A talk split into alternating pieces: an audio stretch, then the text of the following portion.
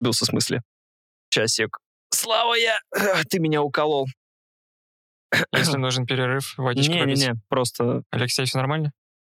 Нормально. Ты забыл то, что хотел сказать? Да. Лол.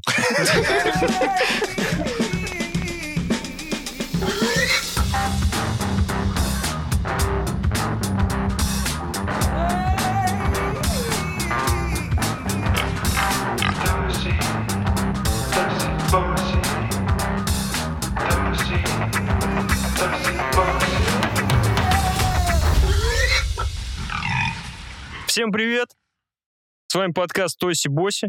Сегодня у нас в гостях Алексей Поляринов, человек с внушительным списком, писатель, переводчик, журналист. Алексей известен как автор романов «Центр тяжести» и «Риф», который попал в шорт-лист премии «Большая книга», а также в лонг-лист премии «Ясная поляна». Также он один из двух переводчиков культового романа «Кирпича», «Бесконечная шутка» и книги «Муравечество» Чарли Кауфмана. Кажется, ни в чем нигде не ошиблись. Все правильно сказал? Привет. Привет. Привет. Да, вроде. Но единственное, я всегда удивляюсь, что когда говорят журналист, я типа ни дня не работал журналистом. Вот и продолбались. Ну, сорян. Да, не, не, это просто иногда через запятую просто типа все подряд, и литературный критик и тому подобное. Видимо, нужно регалий побольше, хотя и литературным критиком я тоже никогда не работал. Просто про книжки писал. Продолжаю потихоньку. Но вообще все правильно, все правильно. Я помню, когда школу заканчивал, у нас был э, этот выпускной, ну, выпускной мы готовили все дела, нужно было там выступать, что-то делать. И в итоге мы там подготовили номерок под какие-то песни, еще что-то. И самое важное было, это взять листок и в самом начале произнести все регалии, значит, нашего, нашей директрисы. И Мгм. нельзя было вообще ни в одном моменте, ни в одной, значит, штуке просто хоть как-либо забыть, кто она и что она. А там вот эти все муниципальный округ, общее образование, такой-то, такой-то, здесь там такая-то, сякая-то, обладатель ордена такого-то, такого-то. Вот поэтому больше регалий лучше, чем меньше. Тоже верно. Вот мы кто? Никто. Ты хорошо, что вспомнил про школу. У меня, собственно, в голове возникла, точнее, вспомнилась вещь. На, мы когда изу- я буду издалека подходить сразу говорю. Мы когда изучали Первую мировую, э, у нас почему-то на одной и той же вещи акцентировали внимание преподаватели, преподавательница. То, что почему-то важно было различать, мол, причины Первой мировой и повод Первой мировой. То есть они говорили, что там причины вот такие-то, но поводом послужило убийство Франца Фердинанда. И, собственно, потом на следующем уроке она могла там спросить, а что является поводом, знаете, с таким хитрым прищуром? Ну, то есть, если ты отвечаешь неправильно, то как бы дневник на стол, родителей школы и прочее. И, собственно, к чему я это все рассказываю, что поводом для сегодняшней беседы у нас является фильм «Отец» с Энтони Хопкинсом. Вот, но причины их гораздо больше и гораздо, наверное, разнообразнее. И мы в процессе записи все это выясним и проговорим. Наверное, все-таки в первую очередь хотелось бы просто чуть-чуть фильм обсудить, проговорить его плюсы, минусы, подводные камни. Наверное, то, что точнее этого нету. Вот, и потом плавно перейти к обсуждаемой теме. И, собственно, наверное, хотелось бы уточнить у вас, то есть вот как вам фильм, как тебе, Алексей, кино? То есть ты уже сказал, что тебя поразил. Есть ли какое-нибудь краткое резюме к этому или... Это один из немногих фильмов, в конце которого я реально рыдал, потому что это типа душераздирающе просто смотреть последнюю сцену, особенно когда, точно помните, это когда он, э, рыдая, говорит, что я себя чувствую деревом, с которого опадают все листья, и ты такой, господи, как мне перестать плакать от этого, просто невозможно. Я так после футбола говорил. Да, это другая боль. Это тоже про память, это то, что нам хочется забыть. Поэтому то тоже тематически совпадает. А что касается самого фильма, ну, к нему можно, конечно, там э, докапываться э, каких до каких-то формальных штук, поскольку режиссер дебютант, но вообще это невероятно круто сделано. И, конечно, такая бойма актеров, ты э, просто не можешь поверить, что это вообще случилось, когда такой фильм происходит. Я, собственно, поддержу то, что в плане после просмотра я просто сел и начал рыдать э, в свои руки, то есть я закрылся от жены, меня она обняла и, ну, потом успокаивала, наверное, минут пять, то есть это, нужно понять, что это реально особенный фильм, который на меня повлиял Ну, он меня не отпускает, сколько уже, наверное, месяца три прошло с Оскаров. Я просто не считаю. В марте, по-моему, был Оскар. Он в этот раз был как-то построен в У мае. меня в деменция, я не умею считать. Поэтому сколько-то? В мае. Семь месяцев прошло. Он был перед Я чувствую, ребята, нужен, нужен счетчик шуток про деменцию сюда. Внесите, чтобы... Вот, и, собственно, для меня он послужил каким-то, ну, поводом для долгих-долгих размышлений. Такого в кино у меня не было уже очень давно. Какого рода размышления он у тебя О навеял? вечном. То есть это вот, ну, начиная взаимоотношения с родственниками, заканчивая, в принципе, про свои какие-то персональные страхи, связанные с потерей памяти. Вот. И ну, это вот одна из, один из пунктов, про который я хотел поговорить. Почему этот фильм меня затронул? То, что взаимоотношения с родственниками. У меня такое ощущение, что он просто прям как будто бы экранизирует какую-то универсальную международную историю э, с людьми э, в семье, когда у тебя сложности со своим э, очень пожилым там дедушкой, бабушкой, папой, мамой, кем-то еще. То есть это настолько тонко показано в кино, что ты прям в некоторых фразах видишь, это прям было у тебя в жизни. То есть э, там сцены некоторые, ты узнаешь себя в них, когда м, зять, получается, Антони Хопкинса, он возмущается и говорит ему, что «К- когда ты это закончишь? Ты же это специально делаешь. Ты же мразь такая, вот ты специально нас выводишь. И это стыдно как бы понимать, э, но ты ловил себя на мысли, что похожие фразы там говорил с, э, с своими родственниками. Поднимался у тебя вопрос в голове, сдал ли бы я своих родителей в дом престарелых? поднимался, в том числе. И ответ, э, к сожалению, может быть, к счастью, или не знаю к чему, но да, положительный. А вы сами как к этому относитесь, кстати? Вот, Алексей, например, а, когда мы родители, поднимается вопрос о том, что нужно человека пожилого поместить в специальное учреждение. А, Я знаю, я думаю, что родители каждого из нас к этому относятся резко негативно. А как вы вот сами к этому относитесь, а, ожидая, что с вами произойдет лет через 40-50? 40? Нормально. Понимаете, в чем проблема вообще прогнозирования в России? Ты на 4 года не можешь спрогнозировать, какая будет ситуация в принципе в стране. Но я сейчас не пытаюсь в политику свалиться, здесь просто чисто экономически непонятно, да? Поэтому даже когда у меня спрашивают просто про любой прогноз на будущее, мой честный ответ, что это если бы я жил в Швейцарии или в Дании или в Голландии, я бы мог как бы пр- прогнозировать, что будет дальше. В России я типа раз в месяц действительно обдумываю, а смог ли бы я уехать или что-нибудь в этом роде, э, такие штуки. Поэтому все всегда зависит от места, куда ты хочешь сдать, и какие будут через 40 лет дома престарелых, мы тоже не знаем.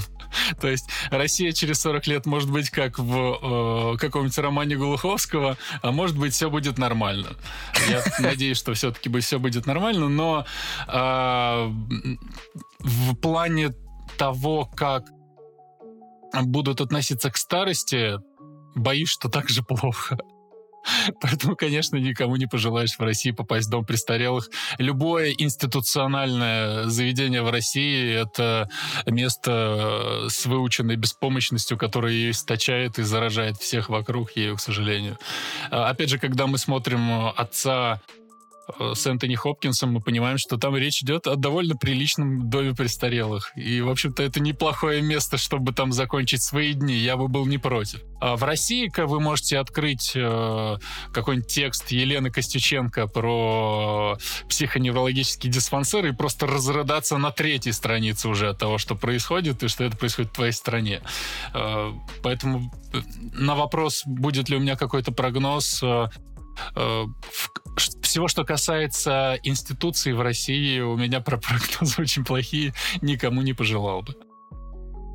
Ну тут да, я просто когда говорил, что скорее всего, или там не скорее всего сдал бы, то у меня в голове действительно был дом престарелых из фильма «Отец», а не какая-то жесть, вот которая... Сказанного репортаже- уже не вернешь, Слава. Нет, конечно, уже конечно, не мы говорим про какое-то более премиум заведение. Просто я вот лично на свой счет, э, пока я шучу на этот счет, о том, что, как я уже сказал, наши родители и бабушки, тем более, они строго к этому относятся, нет. Мы У них, будем, да, мы будем жить, где мы это- живем, никаких вот этих заведений, никаких э, домов престарелых. Лично я для себя, э, я уже своему сыну присаживаюсь на корточки пятилетнему и говорю, сынок, как только ты почувствуешь, что я плох, отправляй меня в дом престарелых. Я, ну, то есть я готов. Э, мне потому что, мама тоже потому что говорит. может быть, у меня тоже какое-то отклонение, мое личное отклонение э, не доставлять неудобств твоим близким, э, своим родственникам. То есть как только я начну доставлять какие-то неудобства, пожалуйста, Это ты сейчас трезво разрушаешь. э, ну, ты сейчас очень трезво рассуждаешь по этому поводу, а когда ты будешь действительно стоять в обоссанных штанах посреди комнаты и смотреть в стену и видеть перед этим что-то другое, как, допустим, показывает этот фильм, то, наверное, твоя мысль э, те- будет тем, то, что тебе захочется быть рядом с близкими, чтобы они были рядом с тобой. Конечно, мы во всех фильмах всегда смотрим и представляем, что это просто загородный дом, какая-то гостиница, где за твоими родителями будут ухаживать, где им там, ой, извините, ой, там вот это приносят, делают нужные лекарства, за ними смотрят.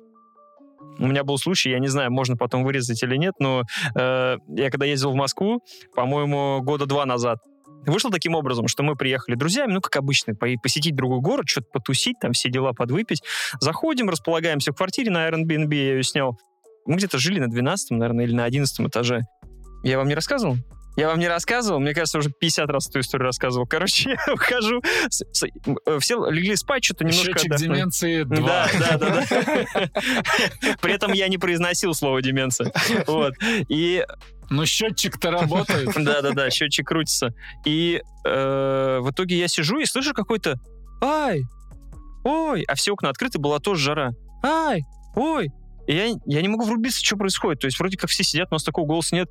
Я выхожу на балкон, не на балкон, а к окну, и вижу, что этажа на 3 на 4 выше меня из окна падает бабка и держится за, ну, за подоконник просто. И я такой, типа, ну, что делать? Я приехал отдыхать, а у меня сейчас тут как бы будет просто, ну... э, В итоге я как-то набрал там ментов, ну, как обычно, ждите, сейчас приедут, а бабуля находится на уровне, как бы, как в скалолазе, короче, вот, ну, помнили вот это? Как в вот, Да, Эйс да. Мартышка. но там благостно было, что после окон был такой небольшой этот э, металлический балкончик, короче. Мгм. И вот она упала туда, как-то задницей провалилась, и все, и нам нужно было... Ну, мы не могли понять, что нужно сделать, как-то начали кричать, не трогайте. А высота она- какая? Ну, там этаж 13 О. 15 О, боже. И мне такие, типа, ну, давай го спасать. Ну, там из разряда пошли. И я говорю, в смысле пошли? Как бы, что делать? В итоге, ну, действительно, мы потом как-то там проникли в дверь через каких-то этих, встали на балкон, нужно было ее доставать. И, и в этот момент, э, ну, то есть мы с бабушкой как-то пересеклись не то что взглядами, а просто... И вот как раз это был случай Энтони Хопкинса. Полнейший. То есть она... То ли она в окно пошла, как, как в дверь вышла. Я понял. То есть перепутала шкаф. То есть э, изначально это не была попытка суицида, что у бабули. Она очень старая, ну прям супер древняя была бабка. Она ни с кем не жила, она такая квартира, прям, знаете, вот э, из людей, которые все в дом тащат, у которых вот все У меня вот такой это. сосед. Я знаю. И у тебя соседи вообще, конечно, слайк. Это отдельная история, выпуск. Вот. И, ну, все закончилось хорошо, бабушку спасли, но мы, когда уходили и пришли, мы как бы вышли уже, спасли, бабулю положили на ее кровать, и в этот момент два таких э, мента с фуражками, такие, знаешь, на затылочке, такие, «Шт, шт, а что тут у вас, что тут где? И они только зашли туда. Ну, в общем, было грустно на это все смотреть, на это наблюдать. Э, вот у таких людей нету возможности даже вот в наш институ- институционный э, как это сказать, дом престарелых, такую бабушку сдать, до которой действительно нужен уход. А за ней никто не смотрит. Таких, мне кажется, людей у нас в России много, не только из-за из денег, из-за чего. Вот это грустная история. Если у тебя есть деньги на luxury, почему нет?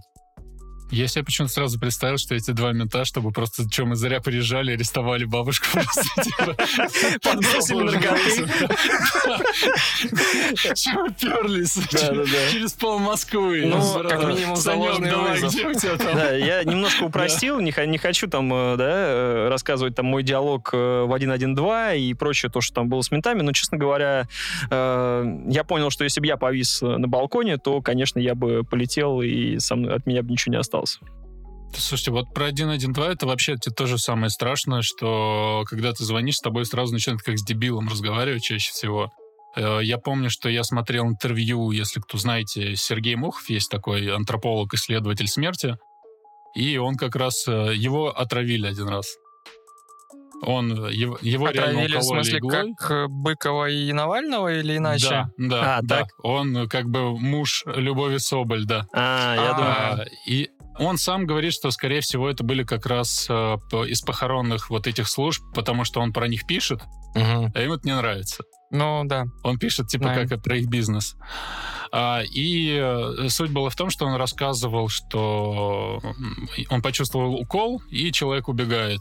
Он чувствует, что у него начинает кружиться голова, ему нехорошо, он садится на лавочку, набирает 112 и начинает пытаться медленно объяснить, пока еще может говорить. Типа, вот я такой-то такой адрес, меня зовут так-то, так-то, э, кажется, меня отравили. Первое, что мы спрашивают, ты что, пьяный, что ли? Че ты так разговариваешь? Классика. И да. э, как бы еди- единственное, почему вообще приехали, там подъехал таксист какой-то, какая-то женщина прошла, он им все объяснил, только они потом вызвали. Не знаю, почему такой сайт баров грустный. Да, Давайте куда-нибудь в другое место уже, а то у Я нас, э, Да, попробую вытащить в другую чуть-чуть сторону, но все равно это будет немного грустно. А, То, что мы начали говорить про взаимоотношения с родственниками, про сложность со всем этим делом. И прежде чем сдавать в детдом, фу, господи. в- Я тоже все время хочу сказать дед-дом, я не знаю почему. Но Это что, дед дом. Дед и баб дом.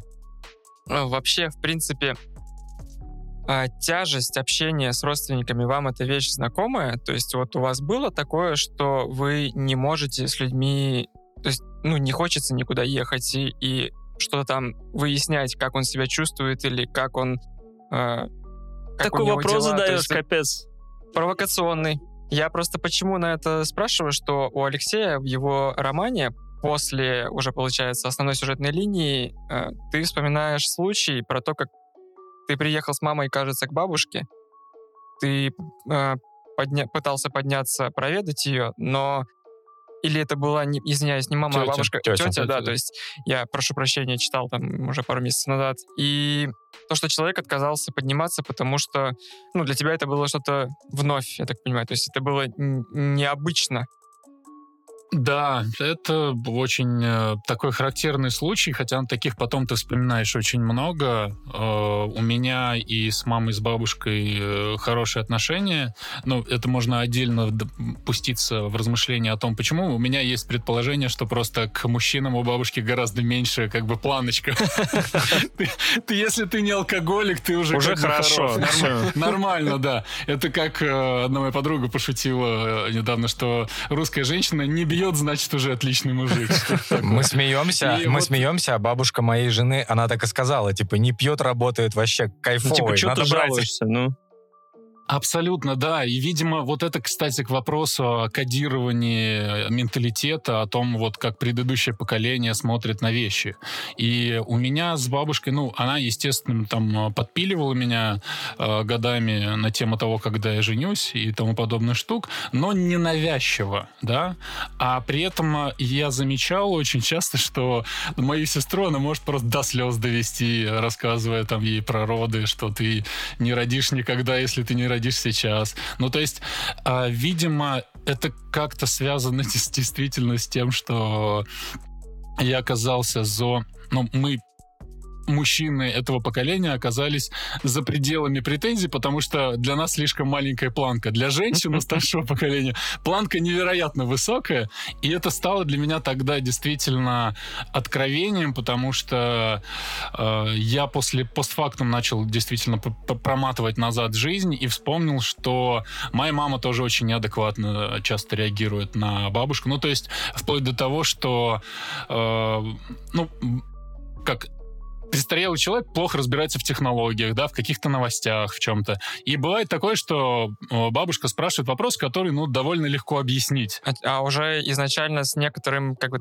не претензией, а скепсисом, типа, да ты не разберешься, да, и начинают отбревать. Ну да, да, даже э, просто мама может спросить, ты что ты вообще лезешь? Типа, Мгм. что ты пристала ко мне? И вот это вот мне всегда было удивительно. То есть я это, может быть, и фиксировал, но никогда ам, не рефлексировал на эту тему. И вот тот случай стал для меня э, в некотором роде поворотной точкой, потому что я действительно стал думать о том, э, каким образом, как странно работают отношения вот человека уже престарелого, с человека, скажем, людей, которые 50 лет минимум друг друга знают, и mm-hmm. одна друг, один другого вырастил. И э, людей, которые выросли, в общем, в очень непростых экономических, социальных, политических условиях. Э, потому что, опять же, это интересный момент, который я люблю поднимать периодически, что, мне кажется, мы с вами ровесники, и мы выросли в 90-е. Ну да. У нас уже совершенно другая голова. Поэтому с э, предыдущим поколением на, мы разговариваем немного на другом языке. И с при, поколением, которое до того, это вообще очень интересно бывает наблюдать, как, например, э, моя бабушка эм, начинает транслировать какие-то мысли, которые явно не ее. Когда ты с ней начинаешь разговаривать более близко, она такая сначала, знаете, упирается, упирается, а потом, когда понимает, что ее прижали к стенке, такая, ну да, наверное. Не знаю, почему я так сказала.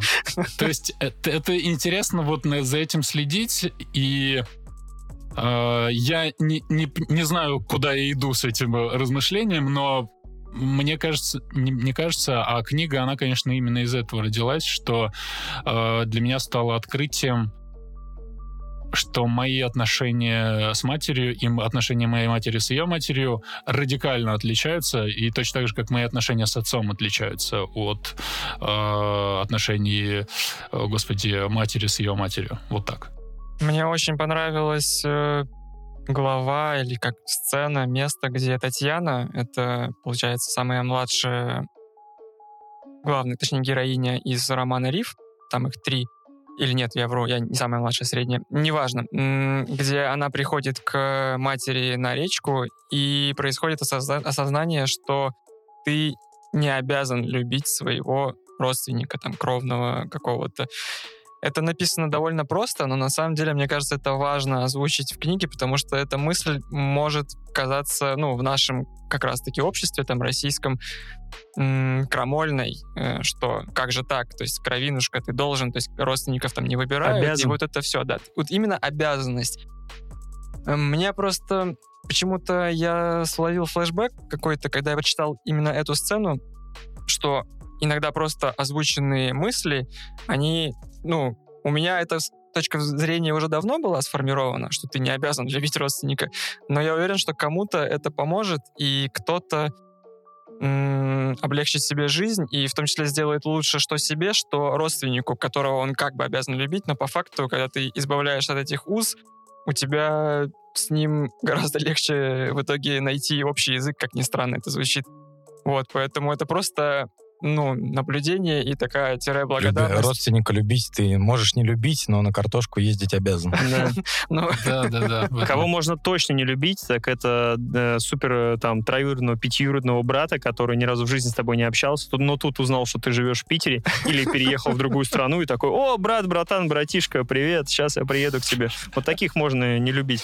но это как раз разница в нашем поколении, что мы это спокойно воспринимаем, а ты попробуй объясни это моей Слушай, маме. ну тут же э, с двойной, как бы, палка э, с двух сторон у тебя получается, потому что вот сейчас там у меня маленький ребенок, да, и когда ты с родителями сталкиваешься на вот эти все темы, ой, вот это да мы нормально ходили, да чё вы там ему этого, ну вот это обычный, понимаю. обычный разговор, тут не нужно приводить вот эти фразы, но м, сталкиваются две вот эти полярности, как раз, которые, э, с одной стороны, не хочет подстроиться немножко по тебя и понять, что да, ребят, у вас э, ничего не было, вам было действительно трудно, а у нас сейчас только, ну, если есть деньги, конечно, ты по щелчку пальца можешь ребенку сопли-отсос к пылесосу подсоединить, либо э, кошмар, не делайте так, вот, либо еще какие-то любые другие вещи, которые там памперсов только одних, э, не памперсов, подгузников только 80 штук разных видов, какие хочешь заказывай. Плюс сейчас уже это стало настолько круто, что ты вот так щелкаешь, и тебе самокат это принес домой за 5 минут. Э, здесь как раз нужно какой-то баланс найти. Если этот баланс никто не хочет подстраиваться, то есть кто-то делает свои 50%, но надо подождать еще 50%, чтобы сделать другой, иначе просто не сложится. Из-за этого конфликт с родителями такой сложный, и происходит. Ну, это про проговаривание же все. И, в принципе, когда я книжку писал, для меня это было самое важное. И даже когда я какие-то сцены писал, которые казались мне банальными, я хотел их выкинуть. Например, вот эту сцену, да, где она понимает, что она не обязана любить мать, она казалась мне довольно банальной, когда я писал, и у меня были сомнения насчет того, оставлять ее или нет. Но поскольку у меня был какой-то замысел относительно того, о чем это все, я оставил даже какие-то банальные штуки, потому что, опять же, мне казалось, что а, эти штуки важно проговаривать. Э, я все чаще, да, замечаю вот очень интересный феномен, который э, можно назвать в некоторых случаях ошибкой выжившего, да, когда э, человек, обладающий информацией, считает, что все обладают ей. Это не совсем про ошибку выжившего, это, но... Знаешь, как это очевидное для тебя, неочевидное для других. Да, и именно поэтому э, часто очень на какие-то личные темы сложно писать что-либо, потому что ты действительно, опять же, мы сейчас еще отравлены постмодернизмом, да, там, 50 годами постмодернизма, который привык высмеивать все самое искреннее честное, и ты должен э, обязательно на каком-то метауровне это обыграть, только тогда это работает. А, что э, когда ты проговариваешь действительно мысль и сам начинаешь думать, блин, это же какой-то Пауло Коэльо, зачем я это говорю? Я должен пошутить сейчас. А, и в этот момент у меня действительно в голове часто сражаются такие два автора. Один такой вот чувак, который хочет все иронически обыграть, а другой такой чувак, нет, но я же хочу, как бы, чтобы э, люди не смеялись над этим. И вот, э, вот это очень сложно, наверное, часто в книгах пошлые места появляются тогда, когда автор не угадывает, где нужно пошутить, а где что.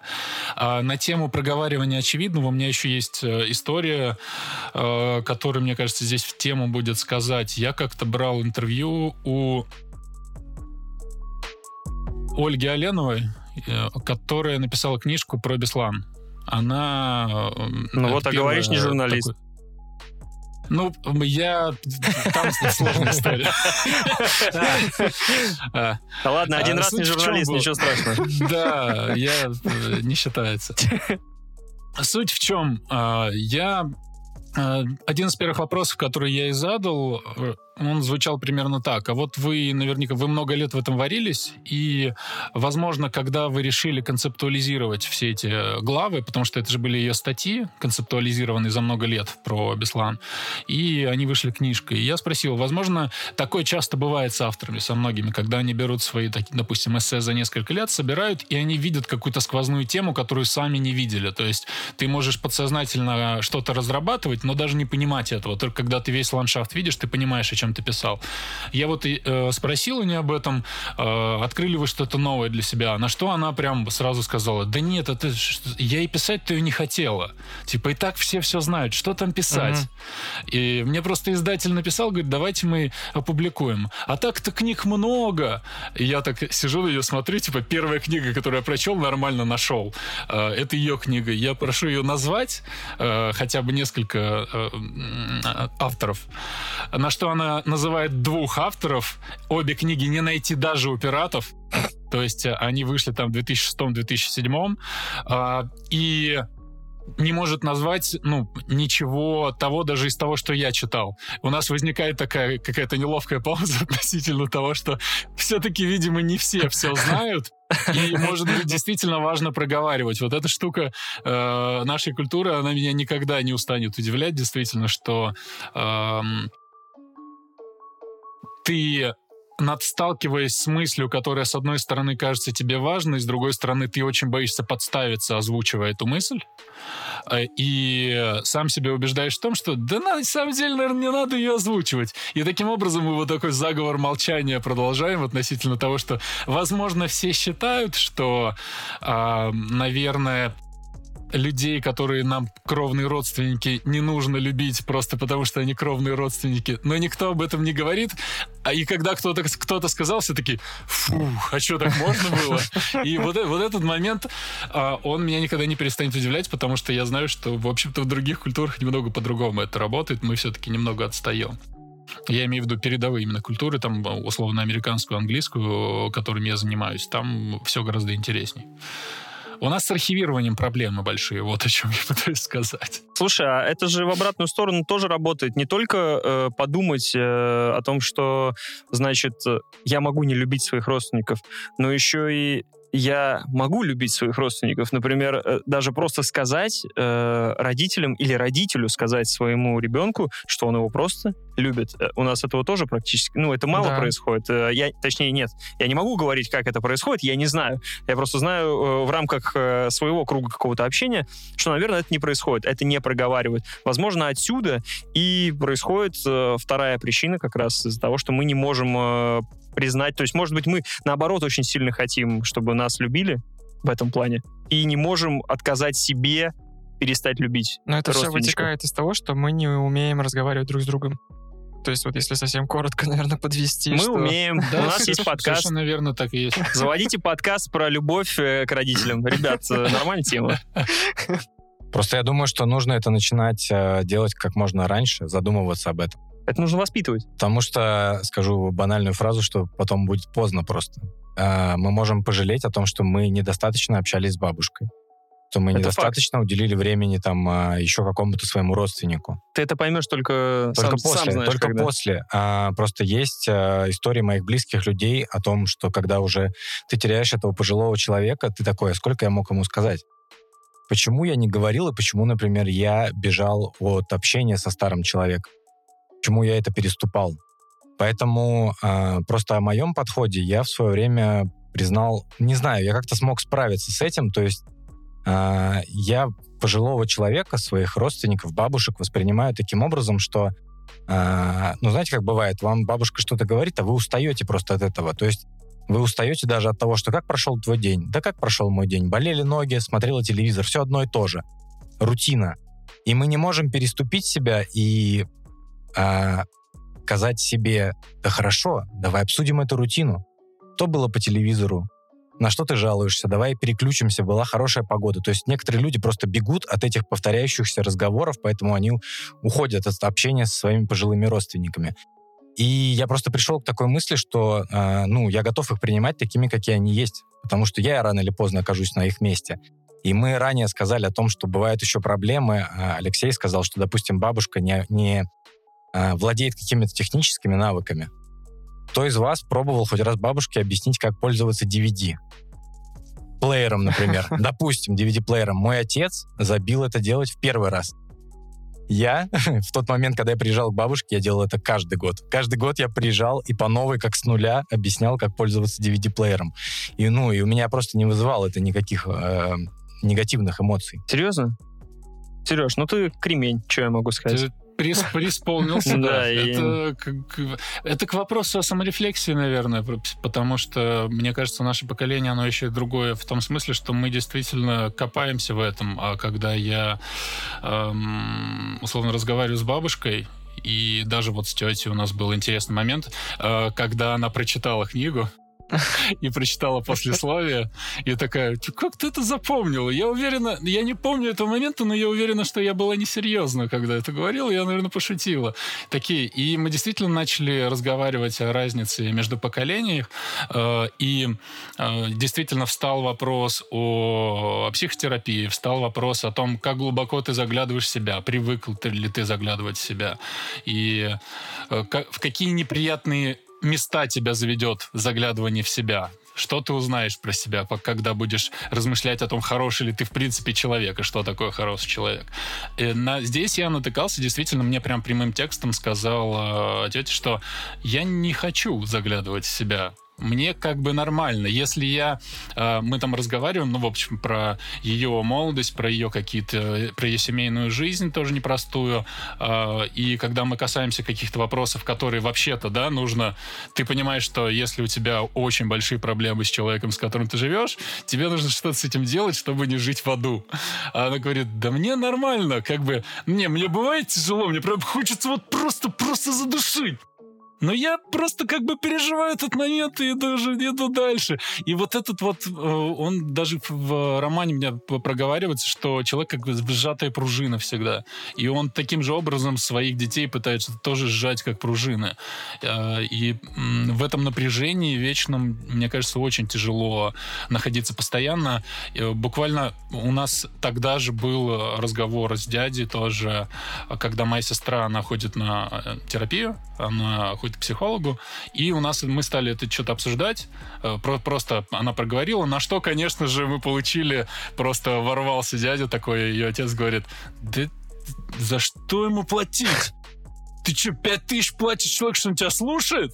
шарлатанство вообще какое-то. Что это такое? Это астрология вообще. Возьми пузырь, и да и поговори ты, с кем-нибудь там. Ну вот да, все. ну и вот, вот этот, наверное, сдвиг парадигмы какой-то мы сейчас наблюдаем. Я надеюсь, что это все-таки будет по-другому выглядеть у нас, что мы не окажемся э, в 50-60 лет сжатыми пружинами, которые отворачиваются от самих себя, лишь бы не заглянуть и не понять, сколько у тебя там грязи внутри. И, ну, не знаю, это очень сложно, мне кажется кажется. Я, на самом деле, пока копался в себе э, в молодости, тоже от многого отворачивался, и потом мне понадобилось, короче, больше 30 лет просто, чтобы сказать маме, что я ее люблю. Я не мог этого сделать очень долго в своей жизни. А потом это оказалось очень просто. Есть такое, когда... Тут главное сорвать э, пластырь, как говорится, один раз, а потом э, уже погнал.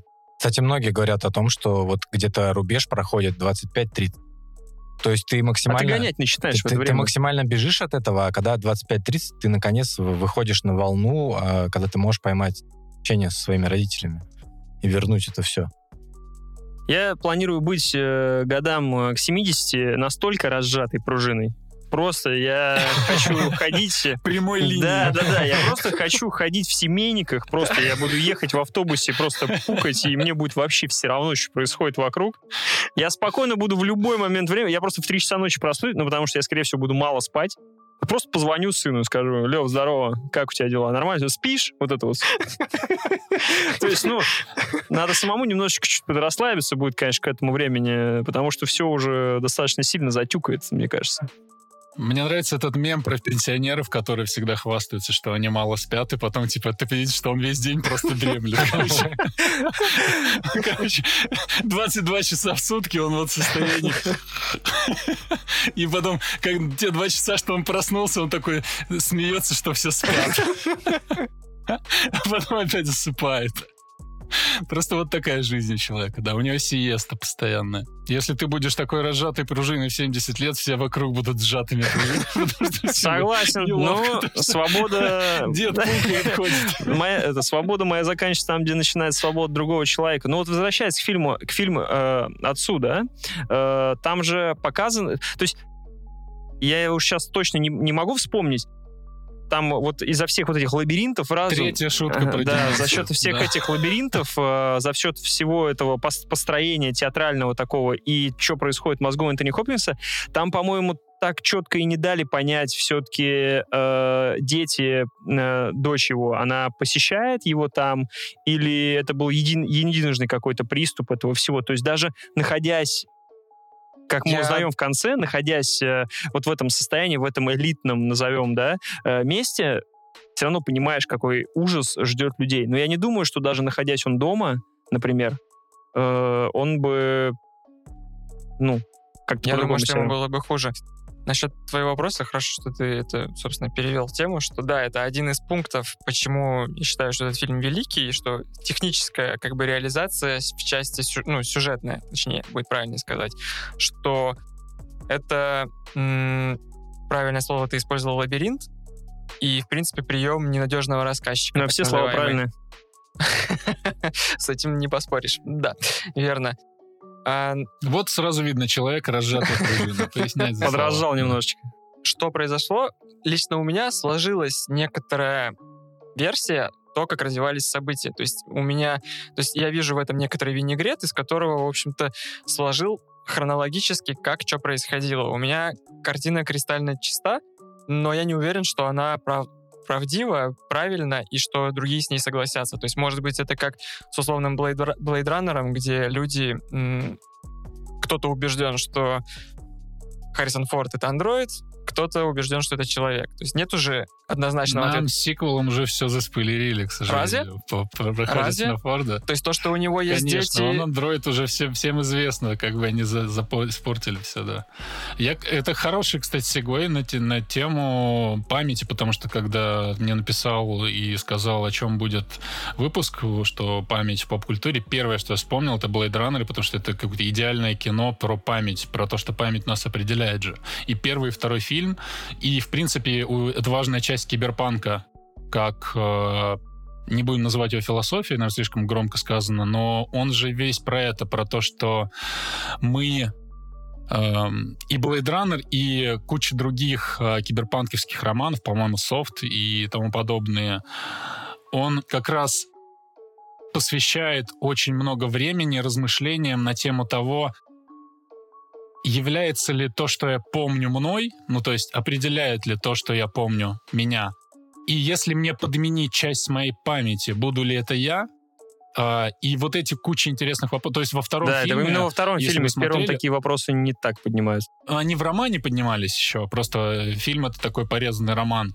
И все-таки в фильме же есть этот классный момент, что ему снится этот единорог, и в конце ему приносит этот чувак и ставит бумажного единорога, да? Да. И ты начинаешь действительно задуматься, типа, что ему интегрировали, вот значит, он андроид. Э, Если чувак знает о чем, что ему снится. Это тоже там как проговаривается, но во втором фильме, да, там же, э, если помните, очень классно сделано, что в конце он приходит к этой девушке, которая дочь Харрисона Форда, Да, да, да. и она буквально занимается фабрикацией памяти. Она буквально создает искусственные воспоминания. И весь фильм, э, он же тоже про не то чтобы про ненадежного рассказчика, а про такого героя, который осознает, что его собственная память ненадежна. Он ненадежен сам для себя. То есть там же интересна вот эта инвертированная история про Иисуса, потому что ему кажется, то есть он такой э, репликант, который действительно начинает находить реальные артефакты в жизни, а они ему вроде как снились, и они, он их помнит. И он начинает задумываться о том, что, возможно, он избранный, возможно, он типа тот самый Да-да-да.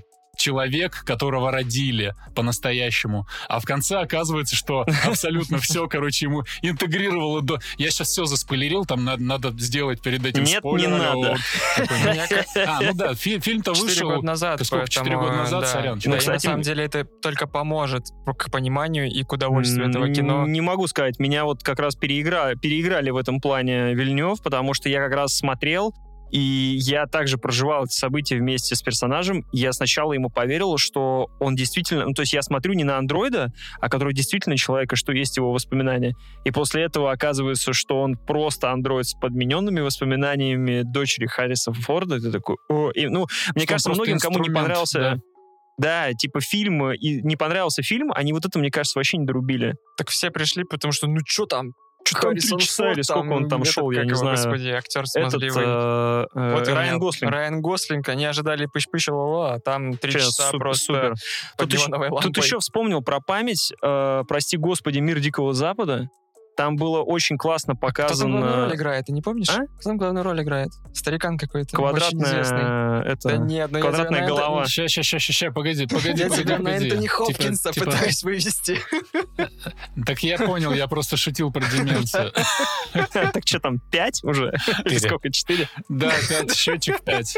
Когда ты сказал слово Пять она стала пятым. Ты понимаешь, насколько это? Мета очень, мета очень. А, Так вот, у этой, как ее звали, Делорес? Долорес, да. Делорес.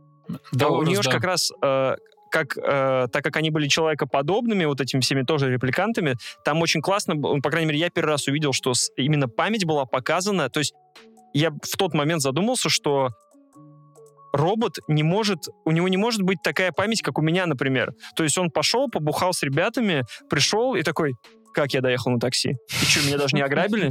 Ебой, нормально все. И такой, ай, ай, ай, все, пойду таблетку пить. Э, Ну, это моя, моя, моя классическая история последнего времени.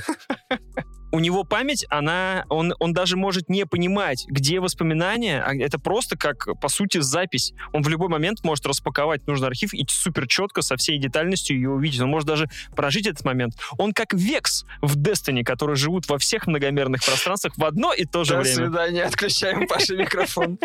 Не, ну, а вас не поразило это? Вот мне прям э, очень э, в мире Дикого Запада именно эта фишка понравилась.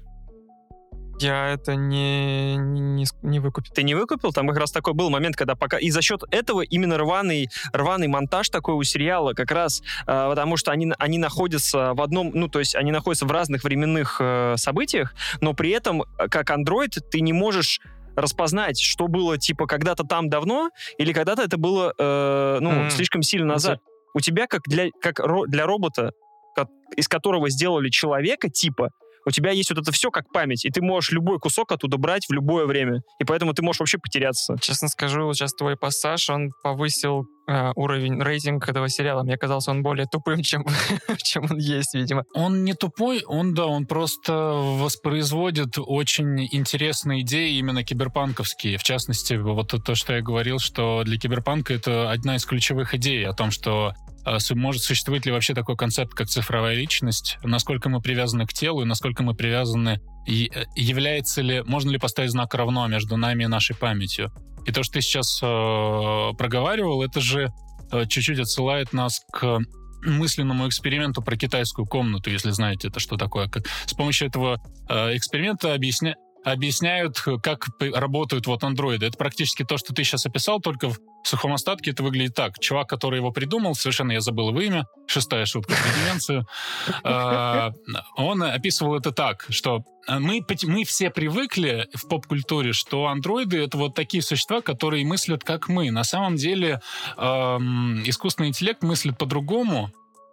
Он не способен, конечно, считывать эмоции и э, тому подобные штуки, потому что он мыслит очень четкими алгоритмами. Китайская комната выглядит примерно так. Если э, в человека поместить, человек, который не знает китайский, но поместить его в комнату и дать ему справочник, в котором будет написано, как работает китайская грамматика, орфография и тому подобные штуки, э, и показать ему, как выглядят иероглифы, которые отвечают за прилагательные, существительные и глаголы, то есть дать ему инструментарий, который позволит ему собирать предложения, а, не зная их смысла. И затем, допустим, сквозь в этой китайской комнате есть такая, такое отверстие, ему будут засовывать туда предложения на китайском Держите языке. меня, что туда засовывают. Да. Держите, ребят, держите, ну. Держим. Этот человек, не знающий китайского, сможет посмотреть на э, предложение написанное и просто из случайных символов собрать предложение, просто зная, как работает орфография, зная, как должны стоять друг за другом, и вернет назад, то китаец на той стороне с высокой долей вероятности увидит смысл в этом предложении. То есть ему соберут его случайным образом, но он увидит в этом смысл, потому что так работает наш мозг. И э, искусственный интеллект работает примерно так же. Алгоритмы, они просто работают с очень большим объемом данных. Так работает, например, Алиса, мне ну кажется. Вот я и Она хотел сказать, что это, по комната... сути же, нейросети те самые. Да? Про китайскую Да, это комнату. нейросети Если вам, ребята, это заинтересовала вот эта концепция, идея, то прочитайте «Ложную слепоту». В общем-то, по-моему, вокруг этой идеи там и строится роман, если Алексей... Офигенный роман, вот, да. поэтому всем советую. То есть это Записали. Возвращаясь, э, мы просто так лихо ускакали про ненадежного рассказчика и про, э, собственно, про такой монтаж и про внезапно Runner. Про отца я что хотел сказать, что он действительно сделан таким образом, вот это, мне понравилась твоя аналогия, метафора с лабиринтом, то ты Повторяй весь... почаще. Мне я очень буду, нравится, что тебе понравилось. тебя всячески, знаешь, как бы таких... Ребят, э, лабиринт придумал вообще на ходу. Я не записывал. У меня ни бумажки, ничего вообще. Вот я. Вот. А, у меня есть такое ощущение, что отца мог снять в параллельной вселенной Кристофер Нолан, если бы у него была душа. Вот такое у меня разгон. То есть если бы он не был вот этим сухим математиком, который вот как китайская комната иногда строит свои сюжеты, то есть, ну, это Это, кс- кстати, очень хорошая аналогия. Кристофер Нолан ведь реально китайская комната. Он типа берет какую-то концепцию, он знает очень много концепций, и он из них собирает что-то абсолютно бездушное, И но показывает это китайцам. И нам И мы видим там смысл. Да, и нам... Мы действительно пытаемся найти в этом смысл, а это просто ужасно красивый Вот, лабиринт. да. А тут в этом фильме все-таки есть какая-то душа, и ну, он более, наверное, глубокий с точки зрения драматургии и там каких-то актерских... э, Не люблю это слово, но, черт возьми, произнесу мотивация и вот это все. Ну, изначально же это вообще была пьеса, в принципе. Наверное. Я знаю, что режиссер... э, он Насколько бы дебютант. это было бы круто, э, если бы это был спектакль. То есть это же сразу, это смотрится даже как спектакль. У вас- Режиссер же театральный, Да, по-моему. да. Как это- ты будешь менять... Это буквально пьеса и была, да, у него А, трилогия. значит, я здесь... Она вышла сейчас, кстати, по-русски. А тупой вопрос. Там декорации меняются. Вот у нас есть в Питере, я не Ну, помню, я думаю, как что театр. я, ну, я, если пофантазировать, я думаю, что в спектакле тебе спокойно как-нибудь просто меняя, ми- меняя, Конечно, двигаясь. Это, это зависит от театра. Движущиеся сцены, крутящиеся, это вообще просто, в смысле, уже еще в начале 20 века так делали. Потому что на самом деле даже есть э, крутой спектакль, я не вспомню, о чем сюжет, но он очень был крут. А, там играет Седьмая шутка про деменцию. Там играет отец Краско, актер, если там помните. Э, по-моему, это называлось что-то в стилистике «Утоли моя печаль». И там происходит все действие просто в одной квартире. То есть это тоже об отце, э, ну там другие какие-то у них жизненные проблемы, но это все происходит просто буквально э, в одной квартире, не оторваться. Это камерная, называется, Камерно. обстановочка. Вообще обожаю камерные фильмы. Ну, да, это же, это же буквально как да, в пьесы так и делаются. Единственное место и времени должно быть сохранено. Именно из- и- исходя из того, что это на сцене нужно будет показывать, поэтому так это и пишут. Есть же еще «Бог резни» Поланский, который тоже по, по Вот, пьесе. у меня этот И он фильм тоже, типа, они, они буквально уже... сидят в одной комнате. Обожаю этот фильм. Просто Он у меня уже лежит. резня. Бог резни. Да, блин, «Резня, резня охрененный фильм. Что тогда в копи... Он не про память, Но, но мы его вспомнили, потому что там... Но мы его типа, вспомнили. очень похоже, Почему нет? да. собственно, Потому что у нас нет деменции, да. Я Следующий. тут э, надо аккуратно, конечно. Я, я, я про себя так не думаю. Слушай, у меня, у меня тоже на самом деле так часто бывает, что вот я пока думал действительно перед подкастом о том, что мы будем вспоминать про ненадежных рассказчиков, я начинал вспоминать какие-то романы, мы можем Да, поговорить было о бы здорово. сейчас, если хотите, но а, каждый раз, когда я вспоминаю какой-то роман, и у меня реально бывает момент, а это точно было? Или вот это вот я уже как бы за- заполняю лакуны собственной фантазии, что это было в этой книжке? Потому что такое же реально бывает, когда ты прочитал книгу, ты точно не помнишь, и ты соединил недостающие вот мгм. эти, как на рисунках мы в детстве делали, и у тебя есть сомнение, что ты соединил правильно все это дело. Поэтому действительно каждый раз, когда я что-то вспоминаю, я вспоминаю Blade Runner 2049 и чувствую себя андроидом. Но мы-то, собственно, можем вспомнить из этой сферы только разве что бойцовский клуб и небольшой спойлер первого сезона Мистера Робота про ненадежного рассказчика. А что еще Да. есть из такого?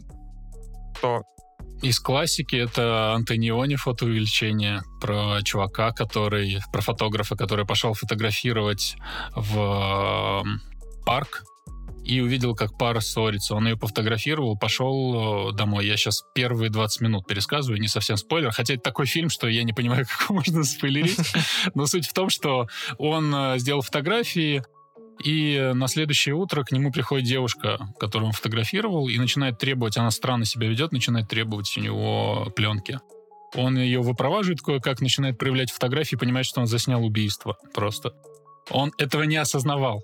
Еще есть же, ну, в смысле, это фотоувеличение, оно снято по рассказу Картасара «Слюни дьявола» называется, очень странный название. Но э, суть в том, что мне нравятся вот эти два примера, потому что они как раз очень похожи на отца. Они про то, как человек не видит то, что у него перед глазами, и постфактум начинает осознавать то, что с ним произошло. Потому что есть же ненадежные рассказчики и другие. Это рассказчик, который пытается нас обмануть. Это там убийство Роджера Экройда, э, Агаты Кристи. Сейчас тоже будет major спойлер, потому что э, там э, повествование ведется от лица доктора, который помогает Эркюлю Пуаро расследовать убийство. В конце оказывается, что доктор, который нам рассказывает эту историю, есть убийца. То есть он морочил нам голову все это время. Но это не, не совсем тот пример, мгм. да, который мы ищем, потому что э, там человек осознанно это делает.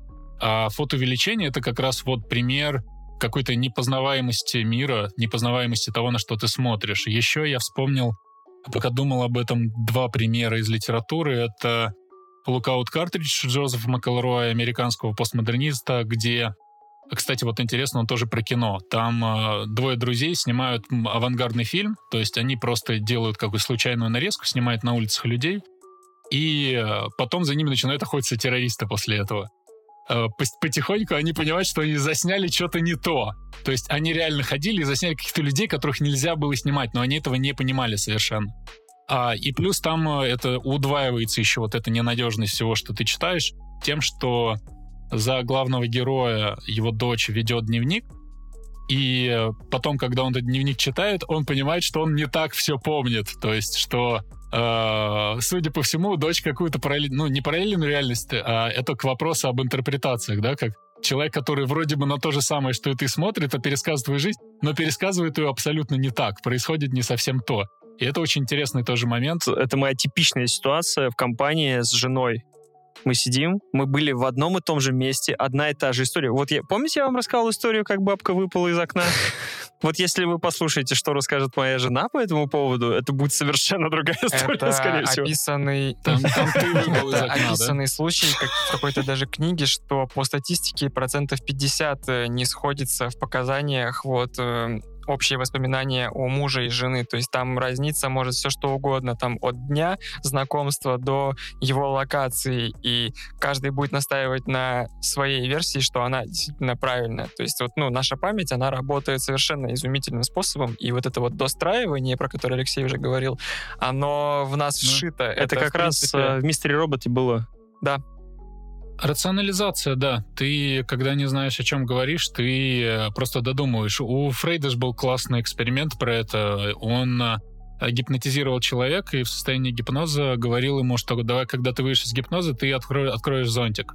А Человек выходил из гипноза, открывал зонтик, и у него спрашивали, а зачем вы это сделали? Естественно, он не знал, зачем он это сделал, но поскольку он не хотел выглядеть глупо и так далее, его мозг тут же придумывал причину. Он говорит, мне показалось, что сейчас на это пойдет дождь или что-нибудь в этом роде. У нас просто это в прошивке, да. Это очень сложно объяснить. Мы настолько сложные, что мы реально все время дорисовываем созвездия.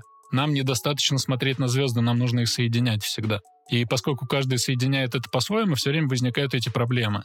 Есть же еще сериал такой, помните, по-моему, Affair он назывался, где половина серии от лица мужа, половина от лица жены. Понял. То есть одни и те же события тебе показывают с двух сторон, и они все время разнятся. Типа, Блин, э, с одной стороны, один, же. Все, круто, спасибо. да, да, там первый сезон, по-моему, классный. Дальше там что-то уже не то начинается. Был, недавно еще были «Нормальные люди» с Салли Руни. Э, и романный сериал. И там тоже есть сцена, и там тоже есть сцена, где и она и в сериале нормально, по-моему, подана, хотя я не смотрел, я просто в подкасте слышал, и там обсуждали ее. Но в романе есть сцена, где а, героиня, э, тут нужно контекст задать, героиня, она из богатой семьи, парень из бедной, он очень бедный. И у него проблемы с тем, чтобы учиться, в принципе, да, в городе. Как бы ему нужно квартиру снять, а она упакованная. И штука в том, что между ними происходит диалог, который мы сначала видим с его стороны, а потом с ее стороны. И с его стороны это выглядит так, как он ей пытается намекнуть, что ему негде жить, может быть, нам пожить вместе, потому что э, или я уеду, он, ну, там вот таким образом говорит, мне нужно, мне придется уехать, но он как бы намекает, чтобы она спросила его остаться, потому что у него нет денег, ничего нету. А с ее стороны это выглядит так, как он, что он мудак его просто бросает. Потому что у ей в голову не помещается мысль о том, что у кого-то может не быть денег Это снять все квартиру. потому, что не могут э, нормально разговаривать. Ну да, мы Что мешало ему сказать? Да. Мне негде жить. Давай я, может, у тебя поживу? Нет, надо... это именно внутренний установка. Я, я ну, всем видом давал конечно. понятий, а она, ну и вот это все. Да, да, Ребят, да, ну да. я вот с этим, я вот от этого страдаю всю жизнь. Особенно вот есть люди, когда я вот с ними общаюсь, они вот любят говорить метафорами, обходить как-то вокруг. То есть они не могут это кокетничать, еще что-то. Они не могут просто тупо сказать тебе, что им надо. И я с этим... Подтверждаю, Паша, А- наоборот действует. Ты, козел, ты сделал не так. То есть Психотерапевтический подкаст Тоси Боси, И, давай. и у, и- и у меня есть просто огромные проблемы с общением с такими людьми. Я просто не могу понять, что им надо. Поэтому я сразу всегда говорю, типа, намеки нахер. Говорите сразу, что вам надо. Просто вот э, я имел в виду, ты меня не так понял. Не, ребят, до свидания. Здесь так не прокатит. Я, я согласен с этим, кстати, абсолютно. Мне кажется, это очень полезный навык, который ты приобретаешь с годами, потому что а это очень сильно упрощает жизнь. Ты типа когда ты не понимаешь, ты такой, пожалуйста, скажи мне прям вот как Да. бы по пунктам, что сделать. Потому что я не Типа понимаю.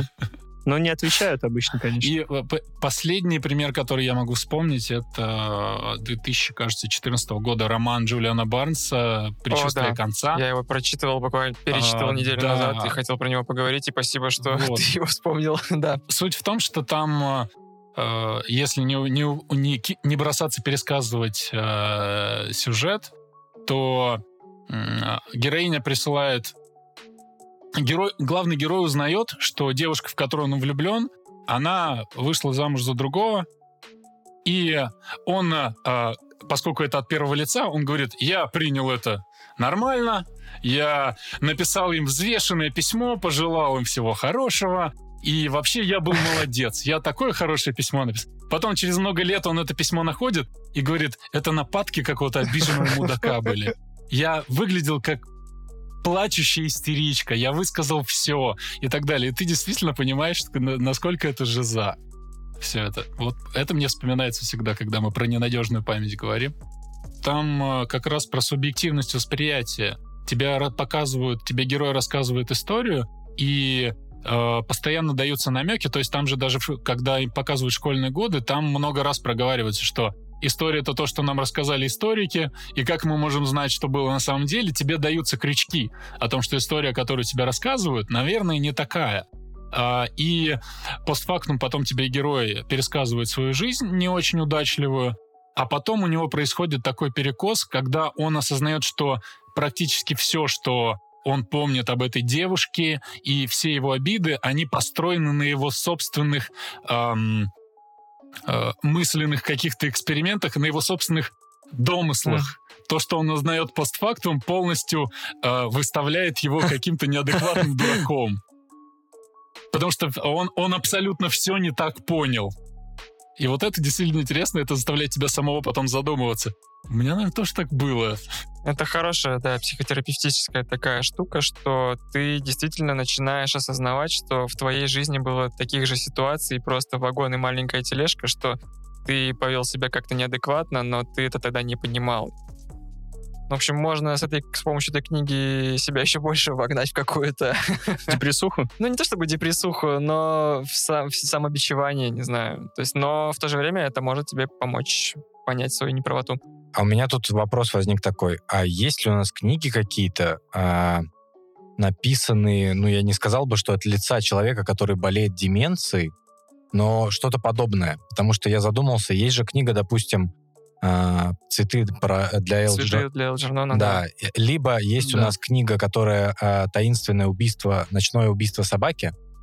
И это, это книги, которые да. написаны, чем они меня ну, привлекли и понравились мне, тем, что они написаны языком, как бы стилем человека, который болеет чем-то вот определенным. То есть это все равно э, ты продираешься через сознание человека с болезнью с какой-то. Через путанное сознание, да. Есть ли у нас что-то подобное касаемо деменции или что-то вот?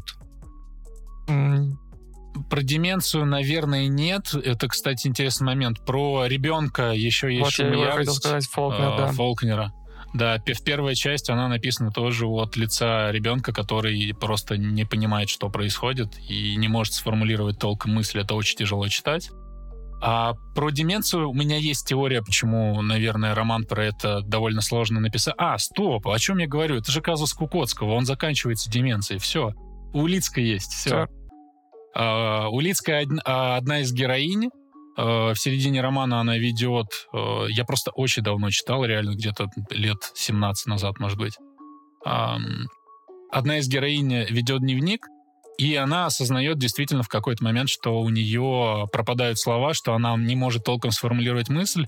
И этот дневник постепенно э, деградирует mm-hmm. вместе с ней. То есть там потом э, заканчивается тем, что она просто какие-то бессвязные фразы. А сначала у нее очень упрощается речь, а потом идет какие, идут какие-то бессвязные фразы. Мне кажется, что романов особо больше, кроме этого, э, мы не вспомним, потому что это единственный прием, которым ты можешь это показать. Язык все-таки... Почему это в кино так сильно действует? Потому что кино, это как визуальный медиум, оно дает больше возможностей. Оно дает больше возможностей вот визуально показать, как ты сходишь с ума. И, в принципе, безумие в кино гораздо легче показать, потому что его еще и интересно смотреть. Безумие в литературе — это когда ты читаешь, типа, 15 страниц потока сознания у Мура или у Джойса, и ты такой, я больше не могу, это просто скучно. натяжкой еще вспоминаю Сорокина, письмо Мартина, письма Мартину Алексеевичу, Мартину Алексеевичу, как выяснилось, благодаря фильму да. про Сорокина.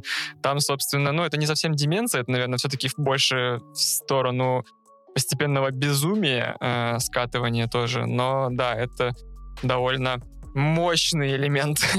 Я тут сейчас подумал, э, что э, ощущение, что в России и на постсоветском пространстве таких болезней, как Альцгеймер и деменция, в принципе, не существует. Хороший Как момент, да. да. Потому что Типа, мы русские, с нами бог. Вот, э, И, и, кстати, как, как мы видим из соцсетей, типа Да, это коронавируса вообще, тоже да, не существует. Как думает коронавирус. большая, часть людей. Да-да-да. И, теперь действительно осознаю, что она все-таки есть здесь деменция и Альцгеймер. Просто э, у них, э, у тех э, ребят за океаном, да, постоянно фильмы об этом. Постоянно они говорят, э, ну, то есть они поднимают эту проблему. Там у меня складывается действительно впечатление, что будь я американцем в 60 лет, я бы просто отупел. То ли от такой хорошей жизни там, что ни о чем не нужно думать. Понимаешь, что в России ты в 60 лет умрешь. Ты просто не успеваешь тупеть. Если доживешь. Нет, ты забыл, он, собирается жить до, семи- до 70 лет, он собирается голый в трусах пукать в трамвае. я собираюсь, пукнуть в трамвае, и, видимо, я сразу после этого умру просто. От счастья. Счастье! Да. 70! Нет, просто к тому, что я каждый раз смотрю, у них действительно очень много посвящено, посвящено этому.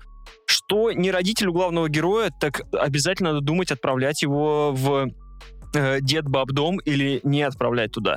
То есть, э, а у нас такого нет. У нас действительно только алкоголь. Ну, ты типа забухал нормально. Понятное дело, то, что дожить до 60, до 70 в России трудновато, но тем не менее, э, ощущение, что этой болезни не существует. Обычно говорят, ну, типа, помнишь, вот этот сосед, да, помнишь, вот Странно. да, так он это... с- Ну, знаешь. С собой Да, покончил. и бабки такие тоже. Все же чокнутые просто. Все говорят, да, они ебнутые, да и все.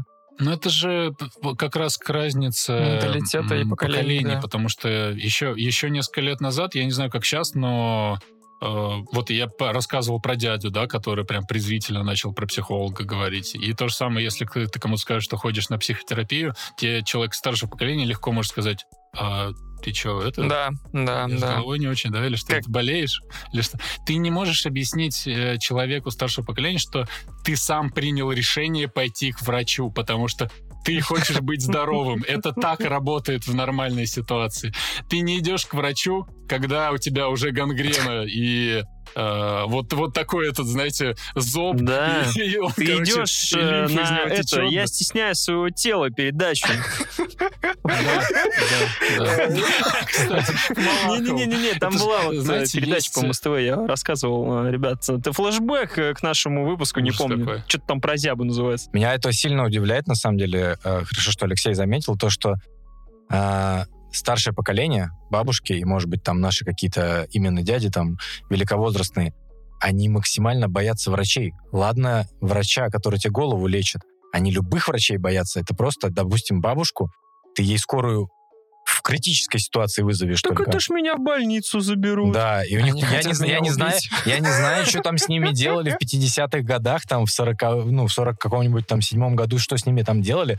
Фельдшер там э, щипцами зубы вырывал просто на отрез. Все очень боятся врачей. Я не понимаю до сих пор, почему так происходит. Я думаю, что это в том числе начинается Ну, не было Э, медицины. Помимо этого, что начинается как-то внимание, преследование, вот, ну, и не шизофрения, но что-то из этой области, когда тебе кажется, что тебя хотят с этого света выжить, в общем, что да вы их там посягаете на мою квартиру, и это в том числе проговаривается в фильме «Отец», кстати, из-за которого мы здесь Ну, собрались. квартира у него, мое Слушайте, почтение, надо бы сказать. его, Паш, не его. Дочка задумывалась несколько раз. Может быть, еще, еще дело в том, что я недавно э, слушал... Скажем, я начну так, что в принципе в э, США с культурой проговаривания довольно хорошо работает, иногда слишком хорошо, да, что у них может маньяк-убийца там, хотя и у нас тоже маньяк-убийца Ну может да. звездой уже, Мы этому мы возмущались. выяснили. Но суть в том, что я недавно слушал Куджи подкаст, где выступал м. Да, Вот. я вспоминал, когда Дзадзари. который, да, занима- занимается... не- а, не, да. Не, Проктолог. Короче, он... А, рак да-да-да, кишки, проктолог. Да, проктолог. это такой дуплет Да, мощный. и он рассказывал же как раз историю про то, как э, Рональда Рейгана ему вылечили Мгм. рак кишки, и он спросил, чем он может помочь врачу, на что врач сказал, ну, нужно просвещать людей на тему того, что если рак кишки раньше выявить, то все будет хорошо. Поэтому у них в культуре так много шуток про колоноскопию, Потому что это реально, когда это становится нормой, у них силь сразу просто упала статистика по раку кишки, потому что если ты реально в 35 выцепляешь у себя э, какие-то симптомы, это очень легко купируется. 50 умер, у нас нету, в принципе, у нас нет куда взяться вот этому просвещению. У нас никто не просвещал на эту тему, что это новое. Но давай будем честными, статистику по раку кишки у нас тоже за секунду могут обнулить. Абсолютно та же, да, история. Паш. У нас, в принципе, проблема, проблема с архивированием. Это то, что я вижу постоянно. Э, Я люблю рассказывать историю про... Я... Если кто-то слушает, загуглите правильно. По-моему, Владимир Фридкин его фамилия. Человек, который в 50-е придумал русский аналог ксерокса. То есть э, у нас был свой ксерокс. Чувак в МГУ учился. Потом он э, пошел в какой-то НИИ. И был такой любознательный, э, ходил, читал э, английские журналы, прочел статью про копирование и собрал буквально на коленке с Из- э, из аппарат «Жигулей». копировальный. Ну вот буквально типа из говна и палок. Принес его на кафедру, показал, и все такие, охренеть, она может копировать, нам не нужно будет типа вручную это делать, это гениально. А через какое-то время приехали КГБ, КГБшники, которые узнали, что это происходит, говорят, вы сумасшедшие, что ли? Копировать? У нас тут шпионы везде. Они сейчас будут копировать секретные документы. Вы чё? И, короче, уничтожили и запретили им это В это время не- производить. В это время немая совсем. сцены, там такой рубль с Лениным выезжает, они уже начали копировать. Заходит, заходит, а кто-то открыл эту штуку, такой стоит просто, знаешь, задница, задница уже навострил, такие, не-не-не, все, свернуть, закрыть проект. Я тут сейчас подумал, кстати, э, точнее, задаюсь сейчас, именно в этот момент, когда COVID-19 везде э, тусит, и все не хотят вот это вот э, прививаться, сейчас начинается в Твиттере э, просто война против вакцинированных и война вакцинированных против э, тех, кто не хочет это делать. Ну, короче, сами видели, да, эти подборки.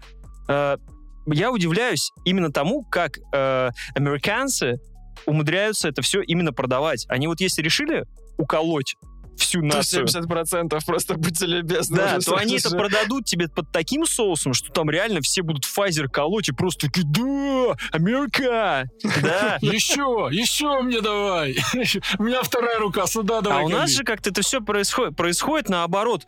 Слушайте, ну что-то как-то быстровато сделали, конечно, как-то непроверенно как-то. Вот эти вот герцы надо ловить, ретроградный Меркурий. Начинается просто какой-то поток сознания. Это правильно. То, что показали президента, президент такой, я укололся, Сразу. вак- даже если ему витамин туда вкололи, пофигу. По какому-то центральному телевидению президент поставил вакцину. Да, да. А, значит, Паша хорошо э, значит, заряд дал, дал о том, что у, нас, у них за рубежом эта тема развита и освещена со всех сторон. Скорее всего, так оно и есть.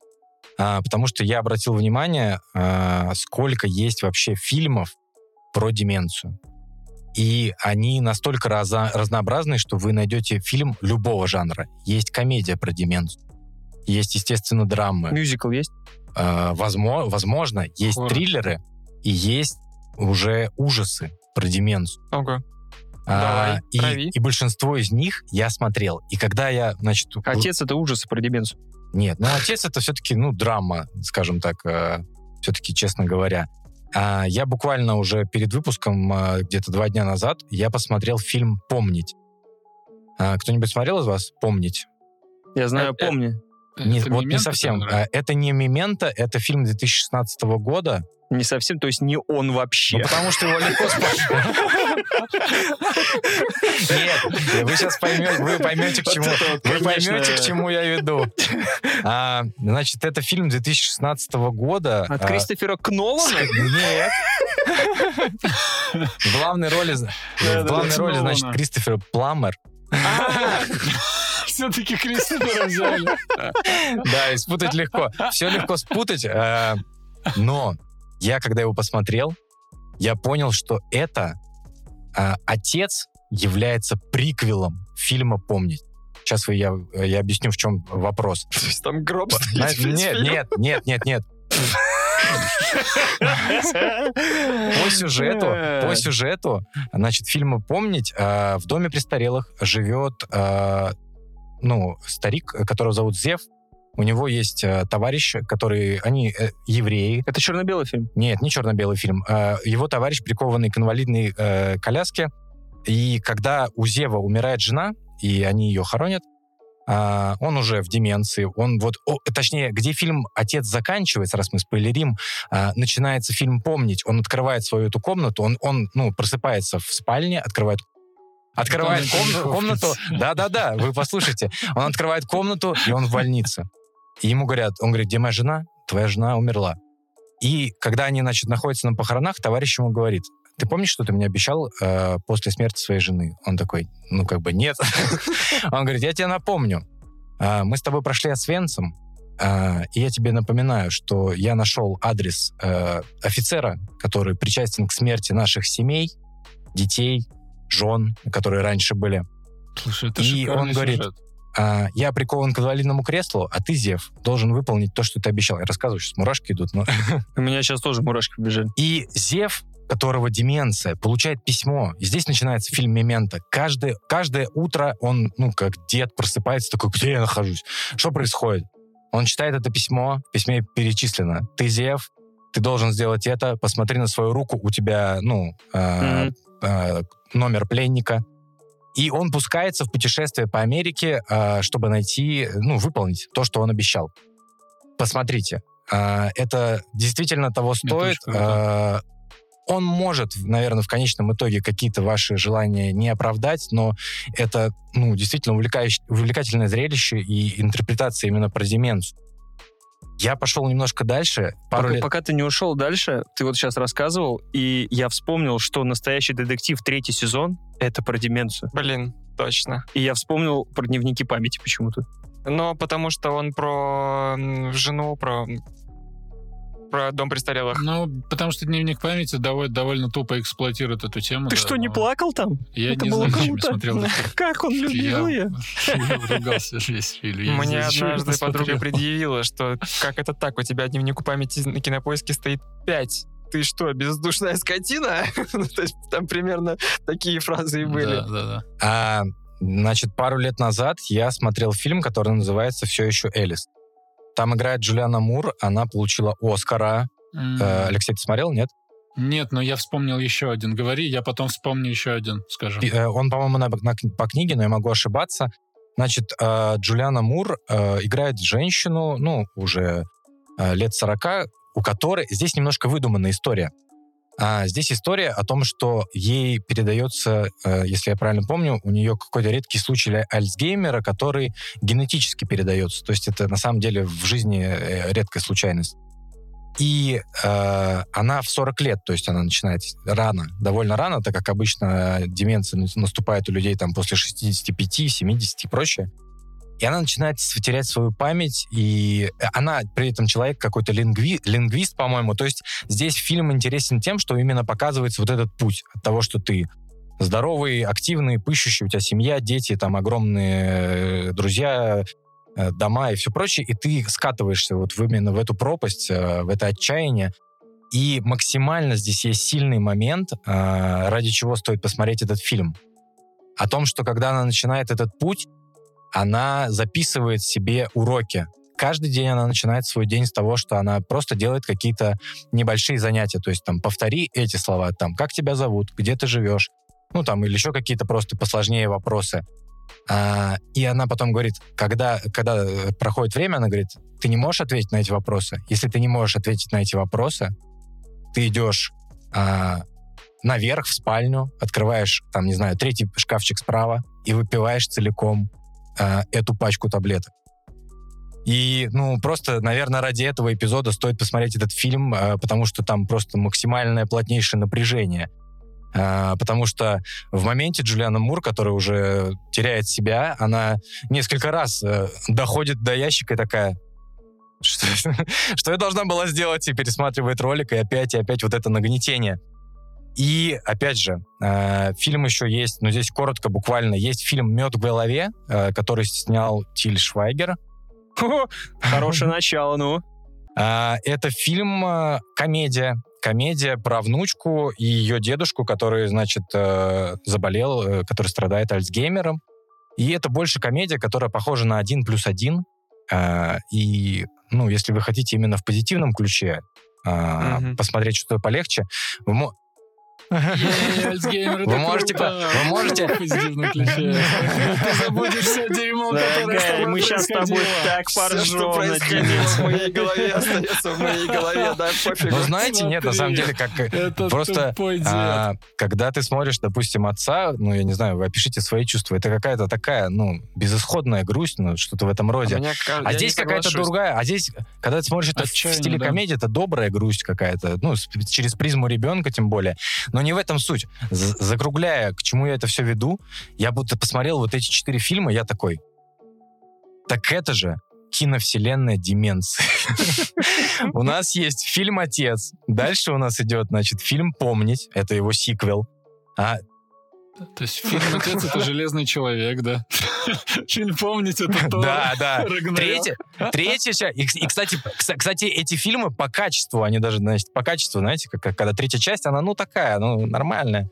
А третья часть это как раз-таки все еще Элис, то есть это что случилось а, с дочкой Энтони Хопкинса, то есть ее настигло генетически вот этот Альцгеймер и прочее. И мед в голове это спинов про родственников из Германии, как бы. Не обязательно спинов, это уже как этот э, про Хопсы, как и шоу отдельно снимали вот это все. Я себе представляю игру бесконечности между ними, типа они такие все собрались, и перед ними Танос выходит, и собирают, э, собирают они стаканчик бесконечности, в котором разноцветные таблетки просто... Таблетница, а не в таблетнице. Понедельник собрали, вторник собрали, все нормально. Я вспомнил фильм «Айрис», да. Есть такой фильм э, с Кейт Уинслет, э, который называется «Айрис». Он про писательницу Айрис Мёрдок, которая тоже страдала от деменции.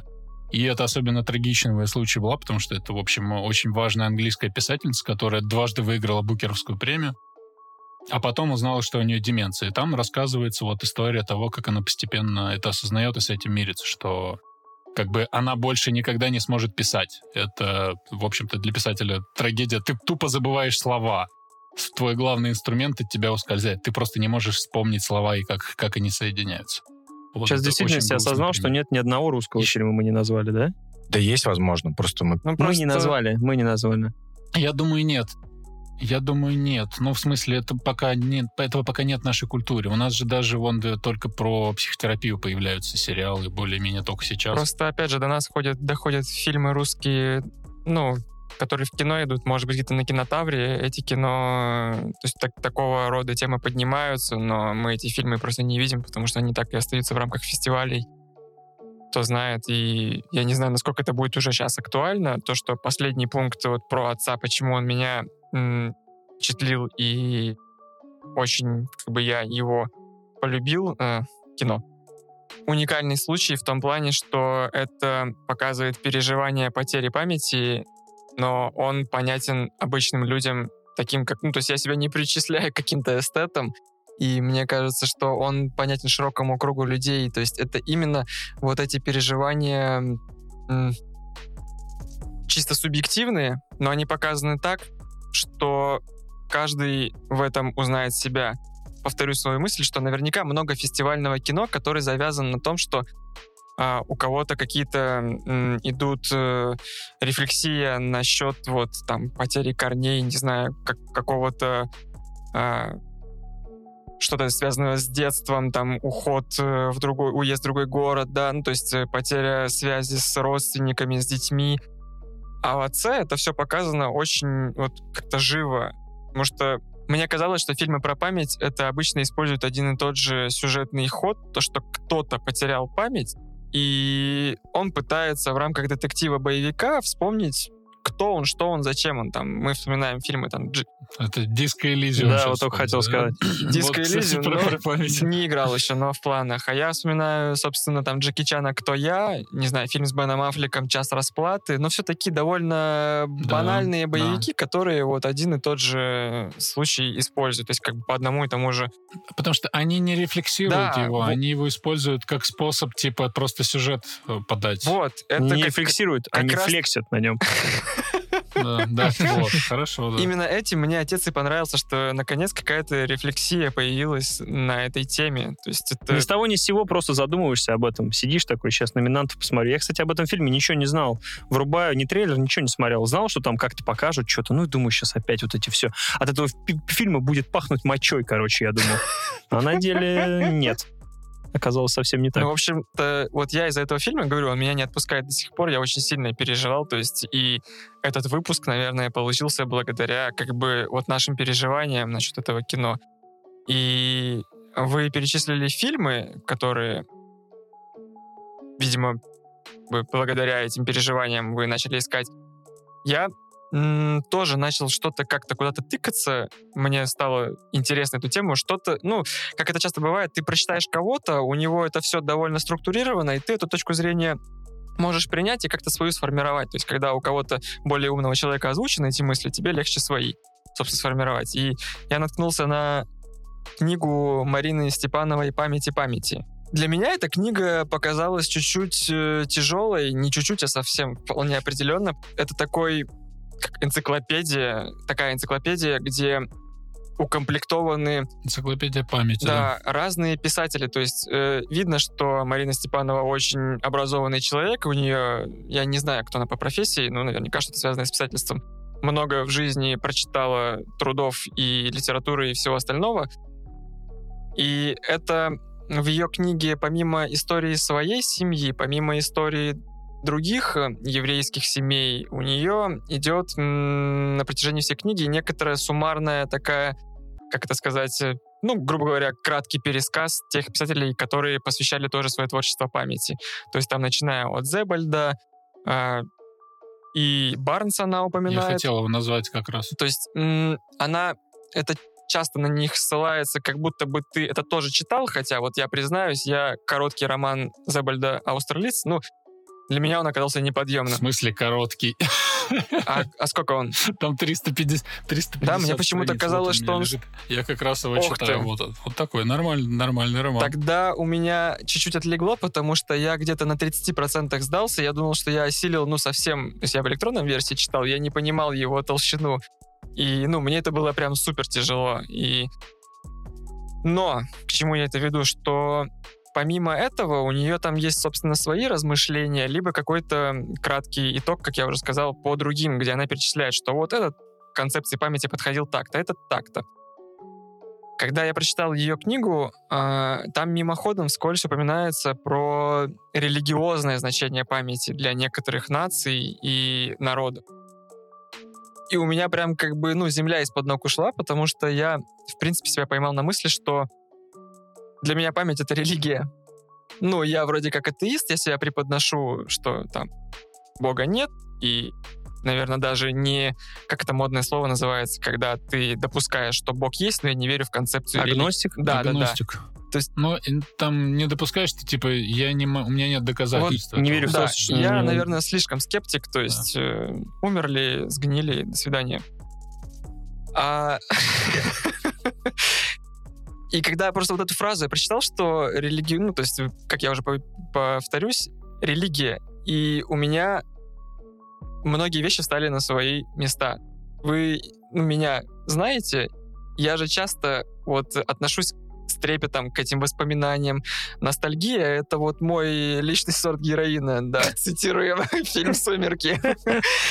И а, эту концепцию в своей голове как бы переварил и подумал, что, блин, может быть, тот упомянутый уже Кристофер Нолан, это тоже, собственно, весь из себя такой математик, но у него же у него есть некоторая одержимость фильмами, связанных с памятью, с сознанием и с временем. То есть у него вот я не знаю, насколько это красиво при присваивать э, каким-то научным вещам, называть его религией и говорить, что это типа ты одержим, но вот просто мне конкретно эта книга помогла формулировать коротко какие-то свои мысли, переживания и Это тяжелое чтиво? Ну, то есть, или это... Да, она тяжелая, потому что там э, это великая книга абсолютно, но а, я соглашусь, что ее сложно читать, потому что она тебя очень нагрузит. То есть ты ты к этому должен быть готов. Я с первого раза не смог ее, то есть я несколько раз ее бросал, и, кстати, мне Зебальда поэтому теперь легче читать. Вот Мгм. я буквально сейчас э, дополнительно дочитал, и я не мог в него войти очень долго. А сейчас я прям взял, и ты знаешь, э, после сотой страницы уже сложно, сложно оторваться, когда ты в этот ритм заходишь, потому что там после сот примерно на сотой только сюжет начинается. Вот в чем дело. Видимо, я сдался Я- как да, в я- том меме, где чувак идет с киркой до алмазов, и он просто развернулся Да, на да, самом последнем моменте. У, ме- у меня несколько раз был такой же. Это вот один из тех романов, которые я много раз начинал, но вот сейчас мне прям пошло, потому что я вот э, ребятам об- объясню, с чего он начинается. Он начинается с того, что очень долго э, главный герой рассказывает, как он периодически встречает э, Жака Остерлица, своего друга, в разных городах, а Жак Остерлиц занимается, он изучает вокзалы, архитектуру вокзалов. И он очень интересно рассказывает, ну там буквально какой-то, включается такое культурологическое эссе, он такой, вот это брюссельский вокзал, он задуман вот так, тебе показывают его фотографии, тебе показывают планы этих вокзалов, тебе рассказывают, как один вокзал был создан из крепости, и ты сначала не понимаешь, что это такое, и почему тебе все это рассказывают. А потом начинается сюжет о том, что сам этот Джако Острелиц, он э, вырос в Уэльсе, он был приемным ребенком какого-то священника, а потом э, когда родители умерли, э, выяснилось, что он на самом деле, то есть он до определенного возраста был Дэниелом, а потом говорят, ты на самом деле Жаков Стерлиц. И он э, это полностью переворачивает его представление себе. То есть человек не знал себя.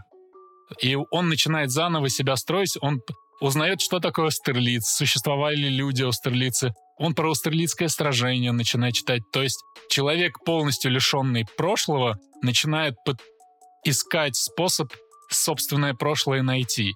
И тогда все эти его истории про вокзалы, они тоже обретают смысл, потому что он точно так же, как про эти вокзалы, которые создавались из крепости, у которых есть своя история, он пытается свою историю везде отыскать как-то и таким образом укорениться в мире. В, в этом смысле м, Австралиец, мне кажется, я его еще не дочитал, но из того, что я пока могу видеть, это вот такой роман о попытке обрести корни в, в ассоциациях каких-то о прошлом. То есть человек иногда, иногда буквально в ассоциации играет. Он узнал, что его зовут Австралиец, и он начинает изучать австралийское сражение, просто чтобы как-то прикрепиться к истории.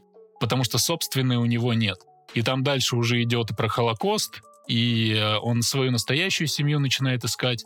И таких историй, конечно, много, на самом деле. Мы можем вспомнить э, фильм Everything is Eliminated, да, я не помню, просто полная иллюминация, по-моему, переводи, перевели. Помните, с Да-да-да. Элайджа Вудом? Где он в Украину приезжает искать своих предков.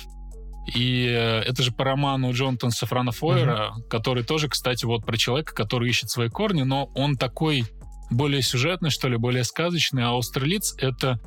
Он меня именно поразил тем, что он...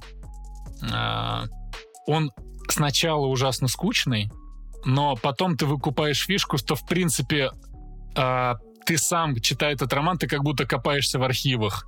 Ты, типа, читаешь очень много информации, которая кажется тебе нерелевантной, которая просто, типа, ты нарвался на это, и тебе рассказывают вещи, которые кажутся тебе ненужными, но при этом а, на определенной странице ты осознаешь, что, ну, в общем-то, так и работает копание в архивах. Ты перелопачиваешь очень много информации, которая попадается тебе по ассоциации. И вот эта ассоциативность памяти, она у Зеб- Зебальда очень хорошо отражена, и этим он на Пруста похож очень. И, кстати, Степанов очень у него э, это же захватывает эту штуку. Она же его, по сути, мне кажется, открыла для России. Она про- по нему лекции Мгм. читает и тому подобное.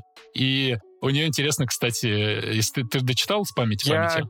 Каюсь, я дочитал, но я некоторые главы, к сожалению, прям мотал, где какие-то письма были с фронтов между там отцом, и, точнее, не отцом, а сыном, кажется, и матерью. То есть я некоторые вещи, ну вот именно из-за того, что это некоторое перечисление, к которому я не мог подступиться, то есть вот как с вокзалами в Австралице, примерно похожее ощущение я ловил действительно в памяти памяти, где я понимал, что это не размышления Марины, не пересказ каких... Это да, то есть архив, это именно да. архив, и я не понимал, ну, зачем мне это читать. То есть я... Ну, может быть, это плохо, может быть, я просто вернусь к этой книге и... Да нет, это нормально. Ты просто еще вернешься в другой раз, прочитаешь, и это совершенно по-другому ударит. Да, потому что меня действительно вот благодаря Австралийцу возникло как бы это откровение о том, что я читаю архив, по сути, я читаю огромное количество... Меня, на меня заваливают огромным количеством информации, которая кажется мне нерелевантной, а потом у меня такая эврика, да так и надо, потому что именно так работает память. Ты типа пытаешься выкопать из огромного количества того, чего ты не понимаешь, э, хоть какие-то крупицы как-то вот связать эти звезды в созвездии, у тебя ничего не получается. И вот это ощущение фрустрации, оно тоже важно. Оно как, это как бы мета получается. Это круто, когда книги дают тебе такой experience. Э, когда ты можешь Да. это почувствовать. Не просто тебе там погрустим, поплачем. Ну, то есть да. ну, да, подавить на самые какие-то простые точки твои. Когда это вот именно в таком ключе, Интерактивно? да. То есть ты такой уже записал. Я еду копаться в архивах. Блин, я не знаю, мне надо столько сил набраться, чтобы вот погрузиться в такое. Я Все не- впереди. Не, не смогу, не дошел. еще 40 лет. Семь, да, со- сколько, сколько там? До 70 лет есть время. Может, ты не просто, не просто перед смертью пукнешь и умрешь, а дочитаешь Зебель. А, подскажи, а ты читал Умберто Эко «Таинственное пламя царицы Ланы»? Не читал. Нет. Так, Я просто Нет, вот это интересно. Я бы послушал, да, А, что да, него тут скажешь. тоже такой момент получается, что я не, не прочитал его, но я читал диплом моей подруги по этой книге, и это ну, 100 страниц тоже там довольно основательная работа у нее, и мне было Сколько очень интересно. процентов воды? Ноль. Это же диплом. То есть, ну, А теперь открой свой диплом. там просто 99. А, а, Это возвращаясь к той теме, что переживание о потере памяти в этой книге, насколько я понял, как раз она посвящена тому, что человек, он лишился памяти, и он с помощью некоторых неких ассоциативных э, действий пытается ее восполнить. То есть вот у него есть память, э, как это сказать, биологическая, то есть он там помнит, как есть, помнит алфавит, э, знает, как завязать шнурки, но он стерт из этой реальности, он не понимает, кто он, что он. И он путем э, Диско. Элизиум. притра... наверное, путем там по, х- по, своему дому, по перечитыванию каких-то книг, он пытается восполнить э, кем он был в своем всю свою жизнь, то есть он там в 60 лет переслушивает условных битлов, это не дос... ну, то есть я предполагаю, что битлов, и переживает те же эмоции, что там в 20 лет, да, и я очень хочу прочитать эту книгу, потому что наверняка я буду постоянно ловить себя на мысли, что да, черт возьми, это вот так вот у меня и было тоже. Вот. э, Это просто совсем коротенько я решил об этом упомянуть, потому что надеюсь, что э, у этого романа порог входа попроще, чем у, там, у маятника Фуко, либо у чего-либо еще, потому что, ну... Это Умберто ну, Эко. Да, то есть там он, конечно, если ты не филолог, если у тебя там нету черного пояса по филологии, то ты можешь не поступаться к его книгам. Просто я поясню, что есть книга Умберто Эко «Маятник Фуко» 800 страниц, а есть справочник э, «Маятника Фуко» 800 страниц, где поясняются вот ссылки, как мы ругаемся на войну и мир, что много на, на французском там в сносах, а тут как бы отдельная книга с объяснением, что происходит. И ты должен быть просто историческим Да, он, э, у него каждый роман, многие, наверное, поспорят, есть люди, которым прям очень дико зах- э, заходит, как сейчас говорят, но э, с Эко это правда, что это такое постмодернистское филологическое лингвистическое кунг-фу, которое тебе преподносит, и у тебя часто есть ощущение, действительно, что ты, типа, как послушаешь музыку, но половину нот не слышишь. И это немного фрустрирует. Особенно, там, не знаю, «Остров накануне», когда ты читаешь, ты вообще не выкупаешь, что происходит. А, И только когда ты какой-то комментарий читаешь к роману, ты такой начинаешь понимать, что там вообще случилось. Это как с Улисом Джойс. Поэтому да. Просто смотрите, как получилось. А, Мы вспомнили о том, ну, Слава говорит о том, что а, когда человек свою память теряет, ему нужно что-то переслушивать, перечитывать, чтобы возвращаться, ну, назад во все эти. И если мы вспомним вообще, в принципе, а, поведение людей с деменцией, то есть э, там же на первоначальных этапах а, у них теряется кратковременная память, то есть, допустим, банальные какие-то вещи, что было вчера, вот это все теряется, но если ты спросишь, а помнишь ты тогда, в том году, он тебе сразу, сразу это все выдаст максимально. Он себя э, прекрасно осознает в прошлом. А у тебя, Алексей, в э, романе, значит, «Риф» э, один персонаж э, говорит о том, что он не любит сюжеты с перемещением во времени. Э, это Да. речь автора в данном случае, хотел спросить я. Ну, в принципе, да, это очень близко мне. Я не люблю их э, как раз потому, что в сюжете с перемещением во времени никогда нет ставок. Ты, типа, все можешь переделать. А это жульничество. Это драматургически нечестно просто. А один из моих э, любимых рассказов, который, э, в принципе, как я периодически говорю, сподвиг меня придумывать истории, это «Все вы зомби» Хайнлайна. Это пятистраничный рассказ, который я всем дико рекомендую. Он доводит идею Пяти? путешествия во времени до абсурда. И я в деле, ребят. Я в деле. Типа, да, буквально за 3-5 минут ну, дочитаете и будете в восторге. А. Гуглится очень легко. А, и я даже не буду спойлерить, о чем там э, речь, но ты просто орешь в конце рассказа от того, типа, как это вообще возможно?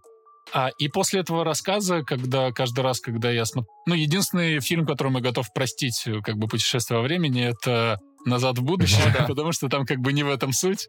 Это просто предлог для интересной истории. А, например, когда я смотрел Лупера э, Райана Джонсона, я просто злился весь фильм, потому что, типа, фильм не может быть to, to be consistent и Почему время... такая дурацкая ну, наложение лица Брюса Уиллиса? Да, прям, не, не у Брюса Уиллиса, а у этого ну, Гордона на... Левита. Гордона на Левита, у него переносицу сделали вообще дурацкую. Да, да, пытались. Ну, да, да, да Сериал даже «Тьма» там... тебе противопоказан, потому что там он строится вокруг всего этого. Слушай, я тут еще вспомнил про ненадежного рассказчика, э, как я встретил вашу маму. Он да? просто тебя все, он тебя ну, все да. 10 сезонов или сколько он там идет, да. они же, они просто Морочит. эксплуатируют, эксплуатируют эту тему вдоль и поперек вообще. Ты смотрел вообще? Ну, я смотрел первые 5-7 серий. Вот. Ты ну, в курсе? Да-да.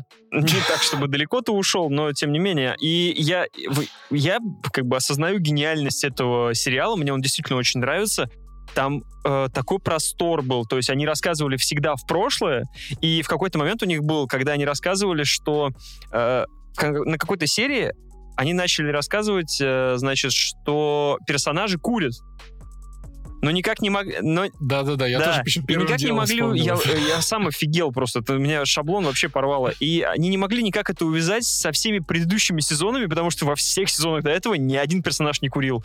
И в итоге они это приплели к тому, что, ну, я вам просто как детям... Там же он, mm-hmm. отец детям рассказывает. Я вам как детям рассказывал, поэтому у меня в моем предыдущем рассказе они всегда ели сэндвичи, типа. И ты такой, блин, нифига, действительно они так сделали. Ну, то есть это с точки зрения комедии, вот это все очень круто это подано, и иногда люди умудряются классно это подать. И он же автоматически является и про, ну, по сути, перемещение про, про времени, потому что все время как бы из будущего в прошлое рассказ, да, то есть все время пляшет влево-вправо туда. Это очень кайфово. Слушайте, я не знаю, у нас это запланировано или нет, но мы все время говорим э, фильмы, книги, книги, фильмы, фильмы, книги. Игру только Disco Elysium вспоминаем. А есть еще игры? У меня всплывает... Uh, Firewatch? Это про пожар, где идешь с рацией? Это Я ненадежный так... рассказчик? Да. Ну, в смысле, у него жена деменция, деменции как бы страдает, он сбежал да. туда, потому что жена его не помнит. Он сдал ее. Слушай, Ох расскажи, ты. потому что я начал, я начал играть, я поиграл чуть-чуть, оставил это для жены, потому что она любитель, любитель вот таких ходилок, бродилок, и что-то мы до нее так не добрались.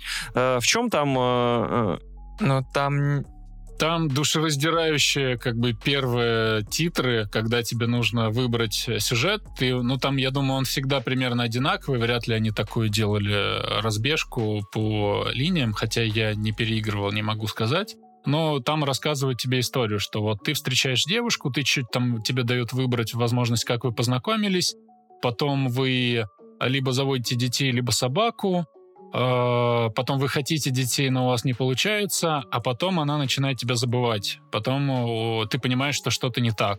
И в конце э, этого мини как бы предисловия, оно буквально три минуты длится, это ты выбираешь как бы своего персонажа, по сути, как в Киберпанке его собираешь, только более серьезно.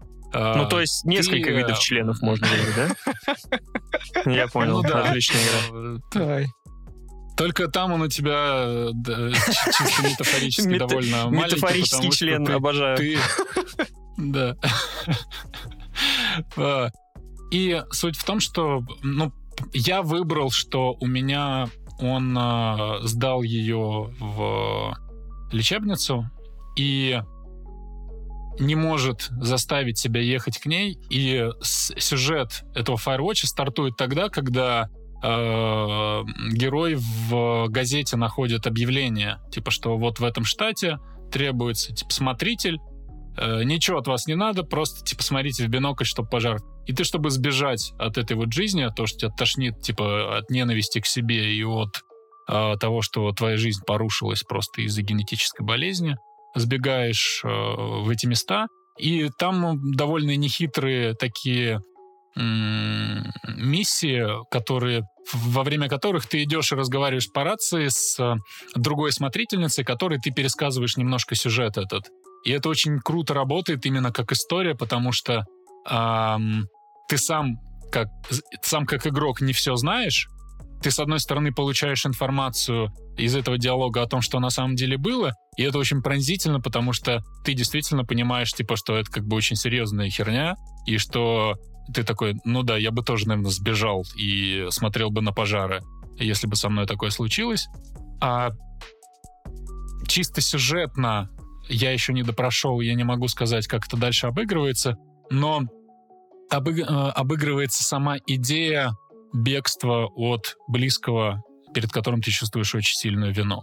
А, там есть несколько вариантов, как ты реагируешь на людей. Есть, воз, есть возможности э, в том, что ты очень агрессивно реагируешь. Есть возможность, что ты просто утаиваешь информацию, а есть возможность просто вывалить все, типа, ей. И э, подружиться, она пытается с тобой флиртовать, ты можешь выбрать отвечать на... Ну, в смысле, другая смотрительница по рации.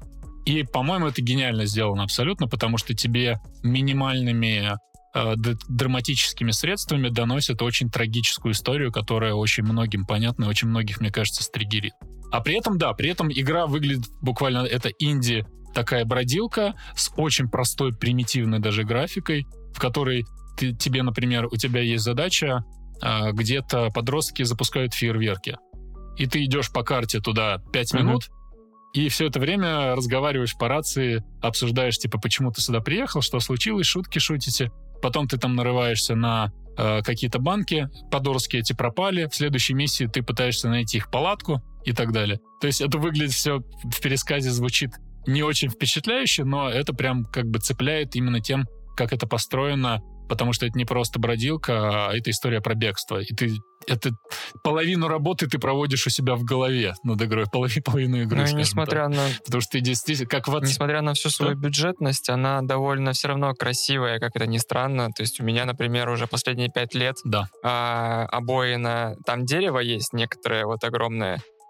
Я его, по-моему, в игре фотографировал, и у меня теперь это обоина на моем ноутбуке. То есть это очень хорошая игра со светом. Это вот э, как э, с игрой Джорни, если ты понимаешь, о чем да? я.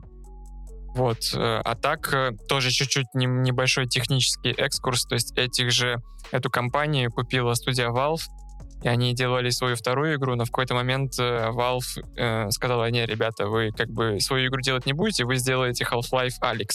То есть это они mm. делали. Это они делали Алекс? Да.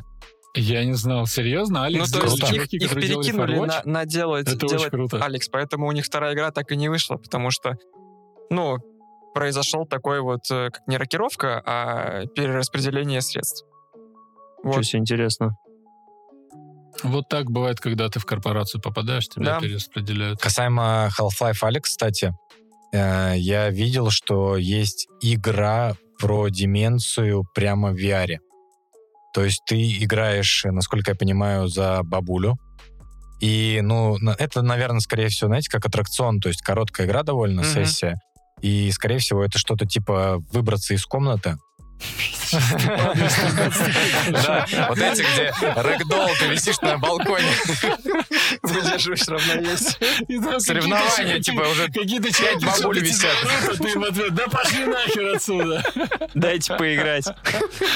А касаемо игр вообще, в принципе, есть же, э, это уже немножко о другом, э, есть мобильные игры даже, я ну, читал, готовясь, то, что там игра называется что-то типа Sea-Trip, как-то называется, она уже с 16 года известна. А, на, а, на Apple она есть. А, игра именно, она тебя анализи, анализирует людей на развитие болезни. Угу. Ты проходишь банальную игру-головоломку, у тебя плывет кораблик в такой довольно приятной графике, он там должен пройти по какому-то определенному каналу каждый раз. Там, ну, там разные формы их. и она тебя считывает, анализирует твои данные. И, ну, там у них, в- им, по крайней мере, в рекламных всяких проспектах о том, что, не знаю, там 5 минут в этой игре, э, 10 лет работы. Я понял. Больница. Но это, скорее всего, маркетинговый bullshit, но все равно какая-то тренировка Да, это bullshit, конечно. для мозгов всегда полезна, чем просто влипать на Ютубе. Так это тоже, кстати, хороший момент о том, что, опять же, есть много статей. э, люди же, которые, ну, у них появляется эта болезнь, что обычно советуют? Советуют э, заниматься какими-то... э, приход... Когда человек пожилой, ему, чтобы оставаться в себе, нужно заниматься какими-то вещами, то есть для поддержания мозга своего. И они начинают заниматься какими-нибудь задачками или загадками, типа как детям, как маленьким детям делают, вот они также начинают делать. И опять же вот эти все статьи о том, что компьютерные игры в этом хорошо помогают. То есть, э, когда ты ну, в тонусе, постоянно у тебя реакция внимания э, тебя м, поддерживает. Это радует. Ну, видимо, зависит, зависит от того, какие компьютерные игры. да. Типа, Не знаю. А, я слышал, что рисовать, типа, очень... э, Ну, иностранный язы- изучение иностранных языков помогает отсрочить деменцию. Рисование, именно акварелью, вот работа с красками. И почему-то мини-пиги. Не, ну, по мини-пигам нет вопросов, конечно. домашние животные. Да. Э, По поводу компьютерных игр, это немножко натянуто, но Prey, там же ты, опять же, ты и не на... ты Обожаю ненадежный рассказчик, Просто и плюс топ. у тебя есть прям, э, прям Кстати, квест да. есть, э, где у Да, тебя да, есть робот Январь, есть робот Декабрь, их показания не сходятся, и ты не понимаешь, кому верить, у них, ну, то есть кому по... Это ты, твоей записанной копии, и они говорят тебе Слушай, это разные. отличный пример, это офигенная Но это игра. получается, что вся тройка этих э, на immersive симов, она тоже сюда относится. То есть первый биошок и какой-нибудь System Shock, это же тоже, э, в принципе, жанр immersive sim. Это, ты человек, который э, очнулся где-то, и ты не Мгм. понимаешь, что происходит, и ты восстанавливаешь всю эту свою картину, историю. Да, Биош- Биошок тоже работает.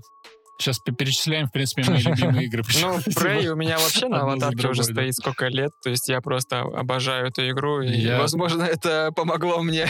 А ты, а собираешь любимые свои игры на всех своих гаджетах? А что у тебя на телефоне на обоих стоит? Скажи, пожалуйста. Деньги. Ну, Prey, да, действительно великая игра. Это одна из немногих игр, которые я прошел дважды вообще, причем подряд. Да, я и- помню этот момент, что я купил диск, но почему-то я просто сразу отдал тебе его, потому что у меня не было времени в нее играть.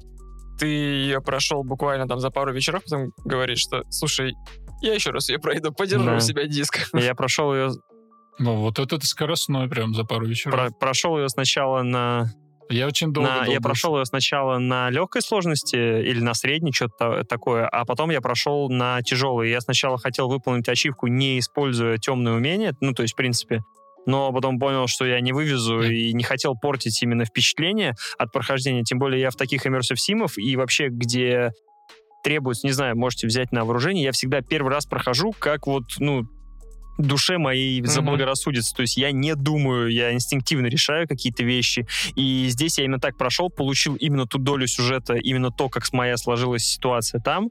И после этого я уже прошел, вдумываясь, ища записки, находя какие-то новые решения, думая более наперед и делая какие-то спонтанные это. Ну и в какой-то момент, когда меня посетил кошмар, я просто взял дробаш и такой, сука, иди сюда, мразота. Просто в него обойму. Ну, Я так Ну, обосрался, когда первый раз он... Я сог- согласен, кстати, насчет этой темы. Вот мне немножечко расстроило, что там невероятно сложно пройти, не используя м, и умения Да, чужих, да. Потому что я пытался вкачивать инженера, и в какой-то момент я нарвался. Помните, там есть, короче, один из... э, Я забыл, как Тифона. называют этих э, Тифоны, чуваков. тифон. Тифоны, Да, по-моему. тифоны. Да. Тифоны. Э, да, э, который держит лифт. Летает, он электрич- электрические Мгм. эти разряды Тут кидает. такое помню, да. И у меня просто не хватало... У меня не хватало патронов просто убить. Я, типа, реально полчаса он меня убивал просто каждые 20 секунд. И в какой-то момент я такой, я больше не могу. Я вкачал себе вот это умение, что когда ты можешь щелчком пальцев у них отнимать э, жизни, и только так его добил. Ну, потому что невозможно. Но вот с единственным вкачанным э, умением Тифонов я его и допрошел. Но это, конечно, невероятное впечатление, эта игра.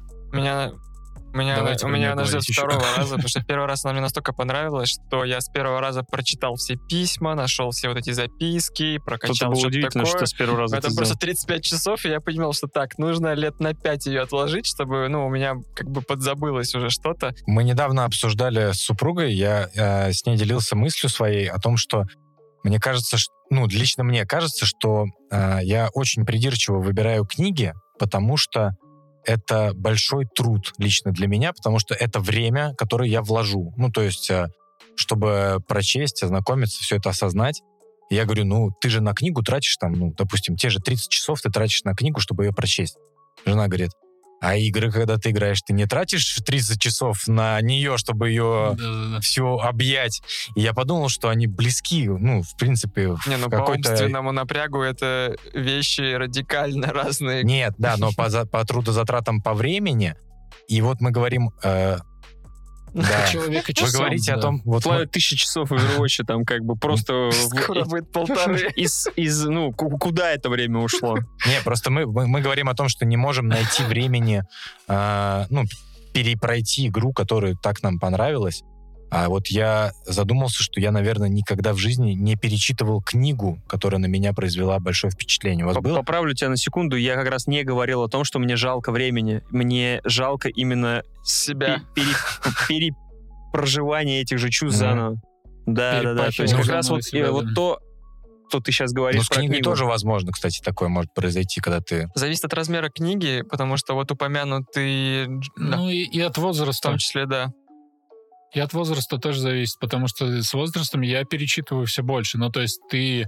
Иногда бывает, ты читаешь какие-то новые книги, и у тебя ничего не идет, ты устаешь такой, потом такой, у меня там, типа, Анна Каренина лежит. Всегда работает. Всегда в самое сердечко. Берешь, читаешь, ну или госпожу Бавари. Типа, есть какие-то проверенные штуки, которые ты знаешь, что вот это прям именины сердца будут, что ты прям почувствуешь все нужные эмоции, и что тебе будет больно и хорошо. И тем более, там, например, ту же Анну Каренину ты перечитываешь, ты все время что-то новое, как бы ты под новым углом на это смотришь, на этот брак, на ты, я перечитал ее два года назад, и в этот раз я смотрел на язык, и я до этого ж просто, когда ты читаешь еще совсем юный, э, в первый раз я там в 20 прочел, и я типа просто по сюжету пробежал. А в этот раз ты такой, господи, как же он строит предложение? Это же просто невероятно. Это уже У него, профессиональная типа, слово деформация. «домочадцы» 20 раз встречается. Ну, в смысле, в хорошем смысле. Да, ну, наверное, но ты действительно это воспринимаешь как чудо. Ты такой, э, вот это правда как бы, потому что ты примеряешь на себя такое, и ты думаешь, мне бы никогда не простили это предложение. Типа, Я бы не смог его написать. Типа, э, и что это бы, если бы я написал так, это была бы ужасная пошлятина. А, а здесь это просто чудо. Ты смотришь, и ты не можешь поверить, что оно существует. Вот такие штуки перечитывание оно дарит, конечно. Я недавно перечитывал упомянутого Джулиана Барца «Предчувствие конца», потому что произошла комичная ситуация. Она меня, на меня произвела... а, точнее, книга, получается, да, роман. На меня произвел впечатление невероятное там 6 лет назад. Я ее всем всегда рекомендовал э, с той точки зрения, что он довольно короткий, он увлекательный, он, как вставлю в кавычках и делаю капслог, заставляет задуматься. Ну, не люблю эту фразу, но вы знаете. А, и тут я просто понял, что я не помню, о чем эта книга вообще. То есть я ее так... Кто-нибудь следит за счетчиком? Да, уже так- Да, счетчик деменции Я просто 10, понял, что это круто, но про что? То есть помню там типа про память и про э, наше понимание событий, которые произошли давно, и это как бы переосмысление, но сюжета вообще не помню. И вот э, буквально неделю назад его перечитывал, все так же топ, все так же бест, советую, очень рекомендую. Джулиан Я запишу, «Предчувствие наверное, возьмусь. конца». Слушай, вот это вот ин- ин- ин- интересный момент, что у нас с тобой так совпало, потому что для меня эта книга тоже, она, когда я про нее думаю, вот я сейчас ее пытался пересказать, да, вот этот момент с письмом, и у меня тоже был момент, а правильно ли это? Про другие книги редко такое бывает, ну, про мало какие. А про эту ты реально начинаешь сомневаться в том, что ты помнишь сюжет, это какой-то мета эффект романа, потому что он буквально про это. А Правильно он ли еще так помнишь? построен, И ты такой начинаешь он так еще построен, говорить. что Да. там он как будто бы с тобой ведет монолог. Ну вот вы же, знаете, как банковские рабочие, которые пытаются впарить тебе кредит. Ну вы же согласны с этим? Вот такое Да. вот бывает, да? Вот это вот, как, знаете, не- как, как стендапер какой-то. То есть там вот эти элементы очень часто э, всплывают. Я тоже чувствовал в этом некоторую манипуляцию, но это просто некоторая особенность его построения. Но да, он, он невероятный. И, в принципе, Барнс это, ну, как я так понимаю, сейчас прижизненный классик уже, как у нас какой-нибудь. э, Да, да, ты типа первой величины писатель. И его идея в идея ненадежного рассказчика, она у него изначально чуть ли не во всех романах она присутствует. В первом романе Метроленд там классно сделан момент, когда герой в 68-69 году приезжает учиться в Париж, и потом у него спрашивают, типа, а ты застал? Там же как бы Деголя свергали, и вот это все. А он, короче, не в курсе вообще, что это произошло. Он просто учился, и мимо него история прошла. И там как бы вот это очень, очень важный момент, что чувак, типа, в- находился в гуще просто исторических событий, и все просрал, короче. И потом у него есть э, третий роман «Попугай Флабера», который как бы написан от лица врача, который едет м, по Франции, потому что он очень любит Флабер и хочет написать его фи- биографию. А потом ты узнаешь, что как бы его жизнь повторяет сюжет Мгм, госпожи интересно. Бавари. Просто он сам себя как бы... Да, он сам не понимал этого, пока пока не начал ехать. То есть он, пытаясь написать биографию Флабера, он вроде как начинает осознавать, что с ним произошло самим. Как контекстуализирует собственное прошлое. Ну и самая известная его, наверное, книжка — это «История мира в де- 10 с половиной главах». Это тоже про то, что история — это то, что нам рассказывают Мгм. историки. Он а, не ортодоксально пересказывает какие-то известные сюжеты, например, про Ноев ковчег.